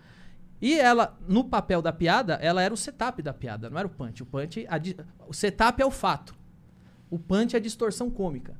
Ela fazia parte do setup, do fato. Brasileira quer entrar no Guinness como maior doadora de leite do mundo. Aí vem a distorção cômica. O Kid Bengala, a gente subverte o leite e faz a piada. Aham. Foi essa piada que foi contada. Eu contei ela no programa. Aí a gente mostrou a foto dela, porque a foto dela estava publicada, era pública. E foi essa piada que eu fiz. O Mansfield ainda pegou um pouco mais pesado que eu, que o Mansfield ainda falou. Mas Olha tu só. nem falou que ela tinha nada a ver com vaca, então. Nada. O Mansfield ainda fez uma piada mais pesada que ele falou. Essa daí não faz espanhola, faz a Europa inteira, porque ela tinha uns peitos Aham. grandão. Foram essas piadas que foram feitas. Passou batido, foi, ma- foi uma piada como qualquer outra que a gente já Ela fez. tinha no mundo- realmente os peitos grandes? Tinha, tinha a foto dela, que ela Isso é meio segurava os poético, peitos, assim, inclusive. e tal, sim. então, por todos os fatos que eu que que é disse... poético? Porque ela tá querendo o Guinness de melhor, mais leite que dá, né? Uhum, Por isso que é poético. Pô, mas deve ser por isso que o peito dela é grandão, pô. Então, entendeu? E essa é a Por piada. que, que é poético, tá? É poético porque, porra, se tem uma piada pronta, é essa merda, caralho. tá bom. Essa foi a piada feita. Nada mais do que isso. Não teve nada de vaca. Ninguém falou vaca. Quem, quem, que, quem que disseminou essa Terminou a piada, a gente tocou a vida como. Pra, pra gente foi uma das muitas outras piadas que a gente fazia com notícias do mundo do site Mundo Bizarro. E tocamos a vida. Depois de semanas, ela aparece na imprensa chorando. E a, na Carta Capital foi a primeira revista que deu a manchete. Danilo Gentili chama a doadora de leite de vaca. E aí ela aparece chorando. Tinha que ser na Carta Capital. É, foi, foi lá que começou. Ela aparece chorando, dizendo que agora, por minha culpa, eu a chamei de vaca. E as pessoas estavam chamando ela de vaca, o leite dela secou. E na real, ela, ela só era uma filantropa que ajudava crianças. Aí a notícia mudou o viés. Não era mais quer entrar no Guinness. E sim, é uma filantropa nordestina, pobre, vítima, que sofreu eh, uma exposição, humilhação. E ela estava chorando, dizendo que eu a chamei de vaca. E, as- e aí eu mandava o, o vídeo, falava, ó, este é o vídeo da piada. Em nenhum momento eu disse vaca. A piada é essa, não é nem com ela, é o Kid Bengala. N- Cara, isso foi pra Folha de São Paulo, isso foi pra Isto É, e todos os lugares noticiou que eu chamei uma doadora de leite de vaca. Isso nunca aconteceu. A partir do momento que essa é a narrativa, que essa é a manchete, já existe uma pressão. Se eu, per... Se eu ganhar esse processo, nossa, O juiz tá fudido. não, já existe essa pressão que, pô, claro, a história que foi contada é a seguinte. Ela tava fazendo caridade, doando leite, ajudando crianças. Eu apareci lá e falar, olha que vaca! vaca, vaca. Sim, nesse contexto eu seria um bosta. Mas não foi esse o contexto, não foi isso que aconteceu. Mas essa foi a versão que ficou. E a gente põe o DVD no processo, eu mando pros jornalistas, tá aqui a piada, não tem vaca. Por que, que você não faz a manchete? Fez piada com o Kid Bengala, essa é a piada. E virou essa narrativa. Eu tenho muitas outras, cara, que eu, já- que eu já passei. Por exemplo, é, eu me lembro que eu tinha uma série politicamente incorreta, foi pro ar pela FX em 2014.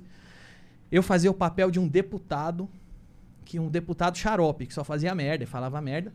E o deputado, de repente, na história, o meu personagem chamava Tílio Pereira, ele vai no Congresso Nacional e ele quer banir o, ele quer tem uma discussão lá para banir o uso da vírgula. A gente zoava muito a- as, as coisas idiotas que o deputado ficava discutindo. Banir E aí eu levava um cartaz e o cartaz estava escrito assim: "Não sou negro, graças a Deus". E eu falava: "Vejam como a vírgula faz diferença". Se a vírgula estiver aqui, não, vírgula, sou negro graças a Deus. Essa é uma boa frase. O cara tem orgulho de ser negro. Mas se eu tiro a vírgula, olhe como fica uma coisa racista. Não sou negro graças a Deus. Essa era a cena cômica. Os caras tiraram um print onde eu tô do lado do cartaz escrito não sou negro graças a Deus e começaram a passar isso em um monte de ONG de defesa Caralho. afrodescendente como se fosse eu segurando um cartaz que eu Falando não isso. sou negro graças a Deus. Esse dia eu cheguei na minha casa, tava pichado na minha porta. Seu racista, seu não sei o quê. Caralho. Teve uma outra que eu acho que foi a mais grave ainda. Mais grave. Eu tava em Curitiba fechando um patrocínio de um celular brasileiro. E aí fechei o patrocínio, peguei o avião. Quando eu cheguei em São Paulo, os caras, pô, não, não dá pra te patrocinar, cara. Você fica endossando o estupro da menina do Rio de Janeiro. Lembra uma menina do Rio de Janeiro que foi estuprada em grupo e tava Aham. dopada? Ah, lembro, lembro. Eu falei, quê? Eu? É. O que você tá falando, velho? Tá aqui. Aí ele me mandou um print. O print era o seguinte: é- esse print ele, ele passou por todas as etapas da máquina de assassinar a reputação. A menina foi estuprada grupalmente no Rio de Janeiro. E eles começaram a assinar a Menezes, Brasil 247, esses blogs, que faziam parte de uma esgotosfera. Que é, tá- caiu até, muitos desses caíram na, na, na Lava Jato. Eles recebiam, Aham. de fato, dinheiro público para assassinar a reputação de inimigo que eles consideravam inimigo do governo. Esses caras foram caçar alguma coisa que eu falava que desse margem para interpretação. Eles foram pegar um tweet meu de 10 anos atrás que eu tava comentando o Big Brother. Teve um caso no Big Brother que o, o casal ficou bêbado e transou e todo mundo tava tirando sarro e o cara era feio, a mulher era bonita. E eu comentei alguma coisa que foi mais ou menos assim. Eu não me lembro, mas era mais ou menos assim. Esse cara foi, os cara foi esperto, esperou a mina ficar bêbada, pra achar ele atraente e eles transar. Essa era a tweetada. Eles apagaram a data da tweetada e começaram a divulgar com fakes, igualzinho o gabinete, que, a imprensa é tão puta com o gabinete do ódio do Bolsonaro. Quando o gabinete do ódio era do outro lado, nem, a imprensa não se incomodava. Nenhum pipe. Pelo contrário, ainda absorvia o que eles Endossava, criavam. é. Aí eles pegaram esse meu, esse meu print, apagaram a data e começaram a compartilhar como se aquela fosse uma opinião minha a respeito do estupro do Rio de Janeiro que estava acontecendo naquele dia. E eu dizia, foi esperto, esperou a menina ficar bêbada pra transar com ela. Como se eu estivesse falando da menina dopada que foi estupra grupalmente. Sendo que era uma tuitada de 10 anos atrás a respeito de uma, de uma galhofa do Big Brother. Caralho. E aí, cinicamente, eles começam a compartilhar. E isso tá lá na esgotosfera, tá lá nos blogs sujos. A hora que vê, sobe pro mainstream. Tá na carta capital. A hora que vê, sobe pra folha, sobe pro mainstream. E a mentira vira verdade. A ponto de eu chegar em casa, ligar no Sport TV. O Sport TV não tem nada a ver com, com esses assuntos. E o Trajano tá falando. Inclusive, o Danilo veio aqui um tempo atrás e faz apologia ao estupro. Olha a máquina. Onde começou e onde parou. É isso a gente sofreu muito. Tem muita gente que simplesmente não vai ver realmente qual é da informação. Jamais. Os caras trabalham com manchete. Ninguém lê a notícia. Se você promover uma manchete, pronto, eu chamei a doadora de leite de vaca e acabou. E eles já saem apedrejando. E aí o sistema jurídico acompanha isso, que é bizarro. E aí é isso. Aí o, aí o Trajano falou que fazia apologia. E só que veja bem, apologia ao estupro é crime. Não é uma opinião que eu faço apologia. É um crime que tá. É igual falar, você é estuprador. Porra, isso é pesado, pô, você tem que provar. Eu faço apologia ao estupro, tenho que provar. Mas foda-se. Então eu já passei muito por isso. É um, eu falo, cara, é um milagre que eu ainda tenho uma carreira. Porque é um milagre. É o que eu falei, se o Wilson, no começo da entrevista, se o Wilson Simonal tivesse internet, provavelmente o Pasquim não teria acabado com a vida dele. Você atribui à internet a sua imunidade. então. Eu atribuo a internet ao megafone, porque é, quando, você, quando eu vou e falo, pessoal, vejam aqui, Olha apagaram essa- a data do print. olha essa mentira. Vejam aqui, eu não chamei ela de vaca. Aí você fica com as pessoas. Você tem um contra-ataque. Você tem pelo menos as pessoas que se importam com a verdade e vão pesquisar, entendeu? Que é normalmente a, aos seus fãs de verdade, né? Porque um cara que gosta de você, ele. E o que te- não gosta não quer nem saber se é mentira. Quer que se É o foda. que tem pra apedrejar, vamos jogar pedra. É isso. Danilão, é isso, obrigado Danilo, pelo obrigado, papo, velho, cara. valeu. Eu que aí. agradeço, muito obrigado. Quero agradecer todas as doutoras advogadas por estarem aqui hoje. Muito obrigado a todos vocês, tá bem? Valeu. Obrigado, valeu, velhos. Valeu. Valeu, galera, Chat, obrigado. obrigado pela moral aí. Um beijo pra vocês. Boa noite. Tchau. Quem quiser ver os bastidores dessa loucura aqui, vai lá no Aquele Flow que vai sair em breve, tá bom? Desculpa, família brasileira.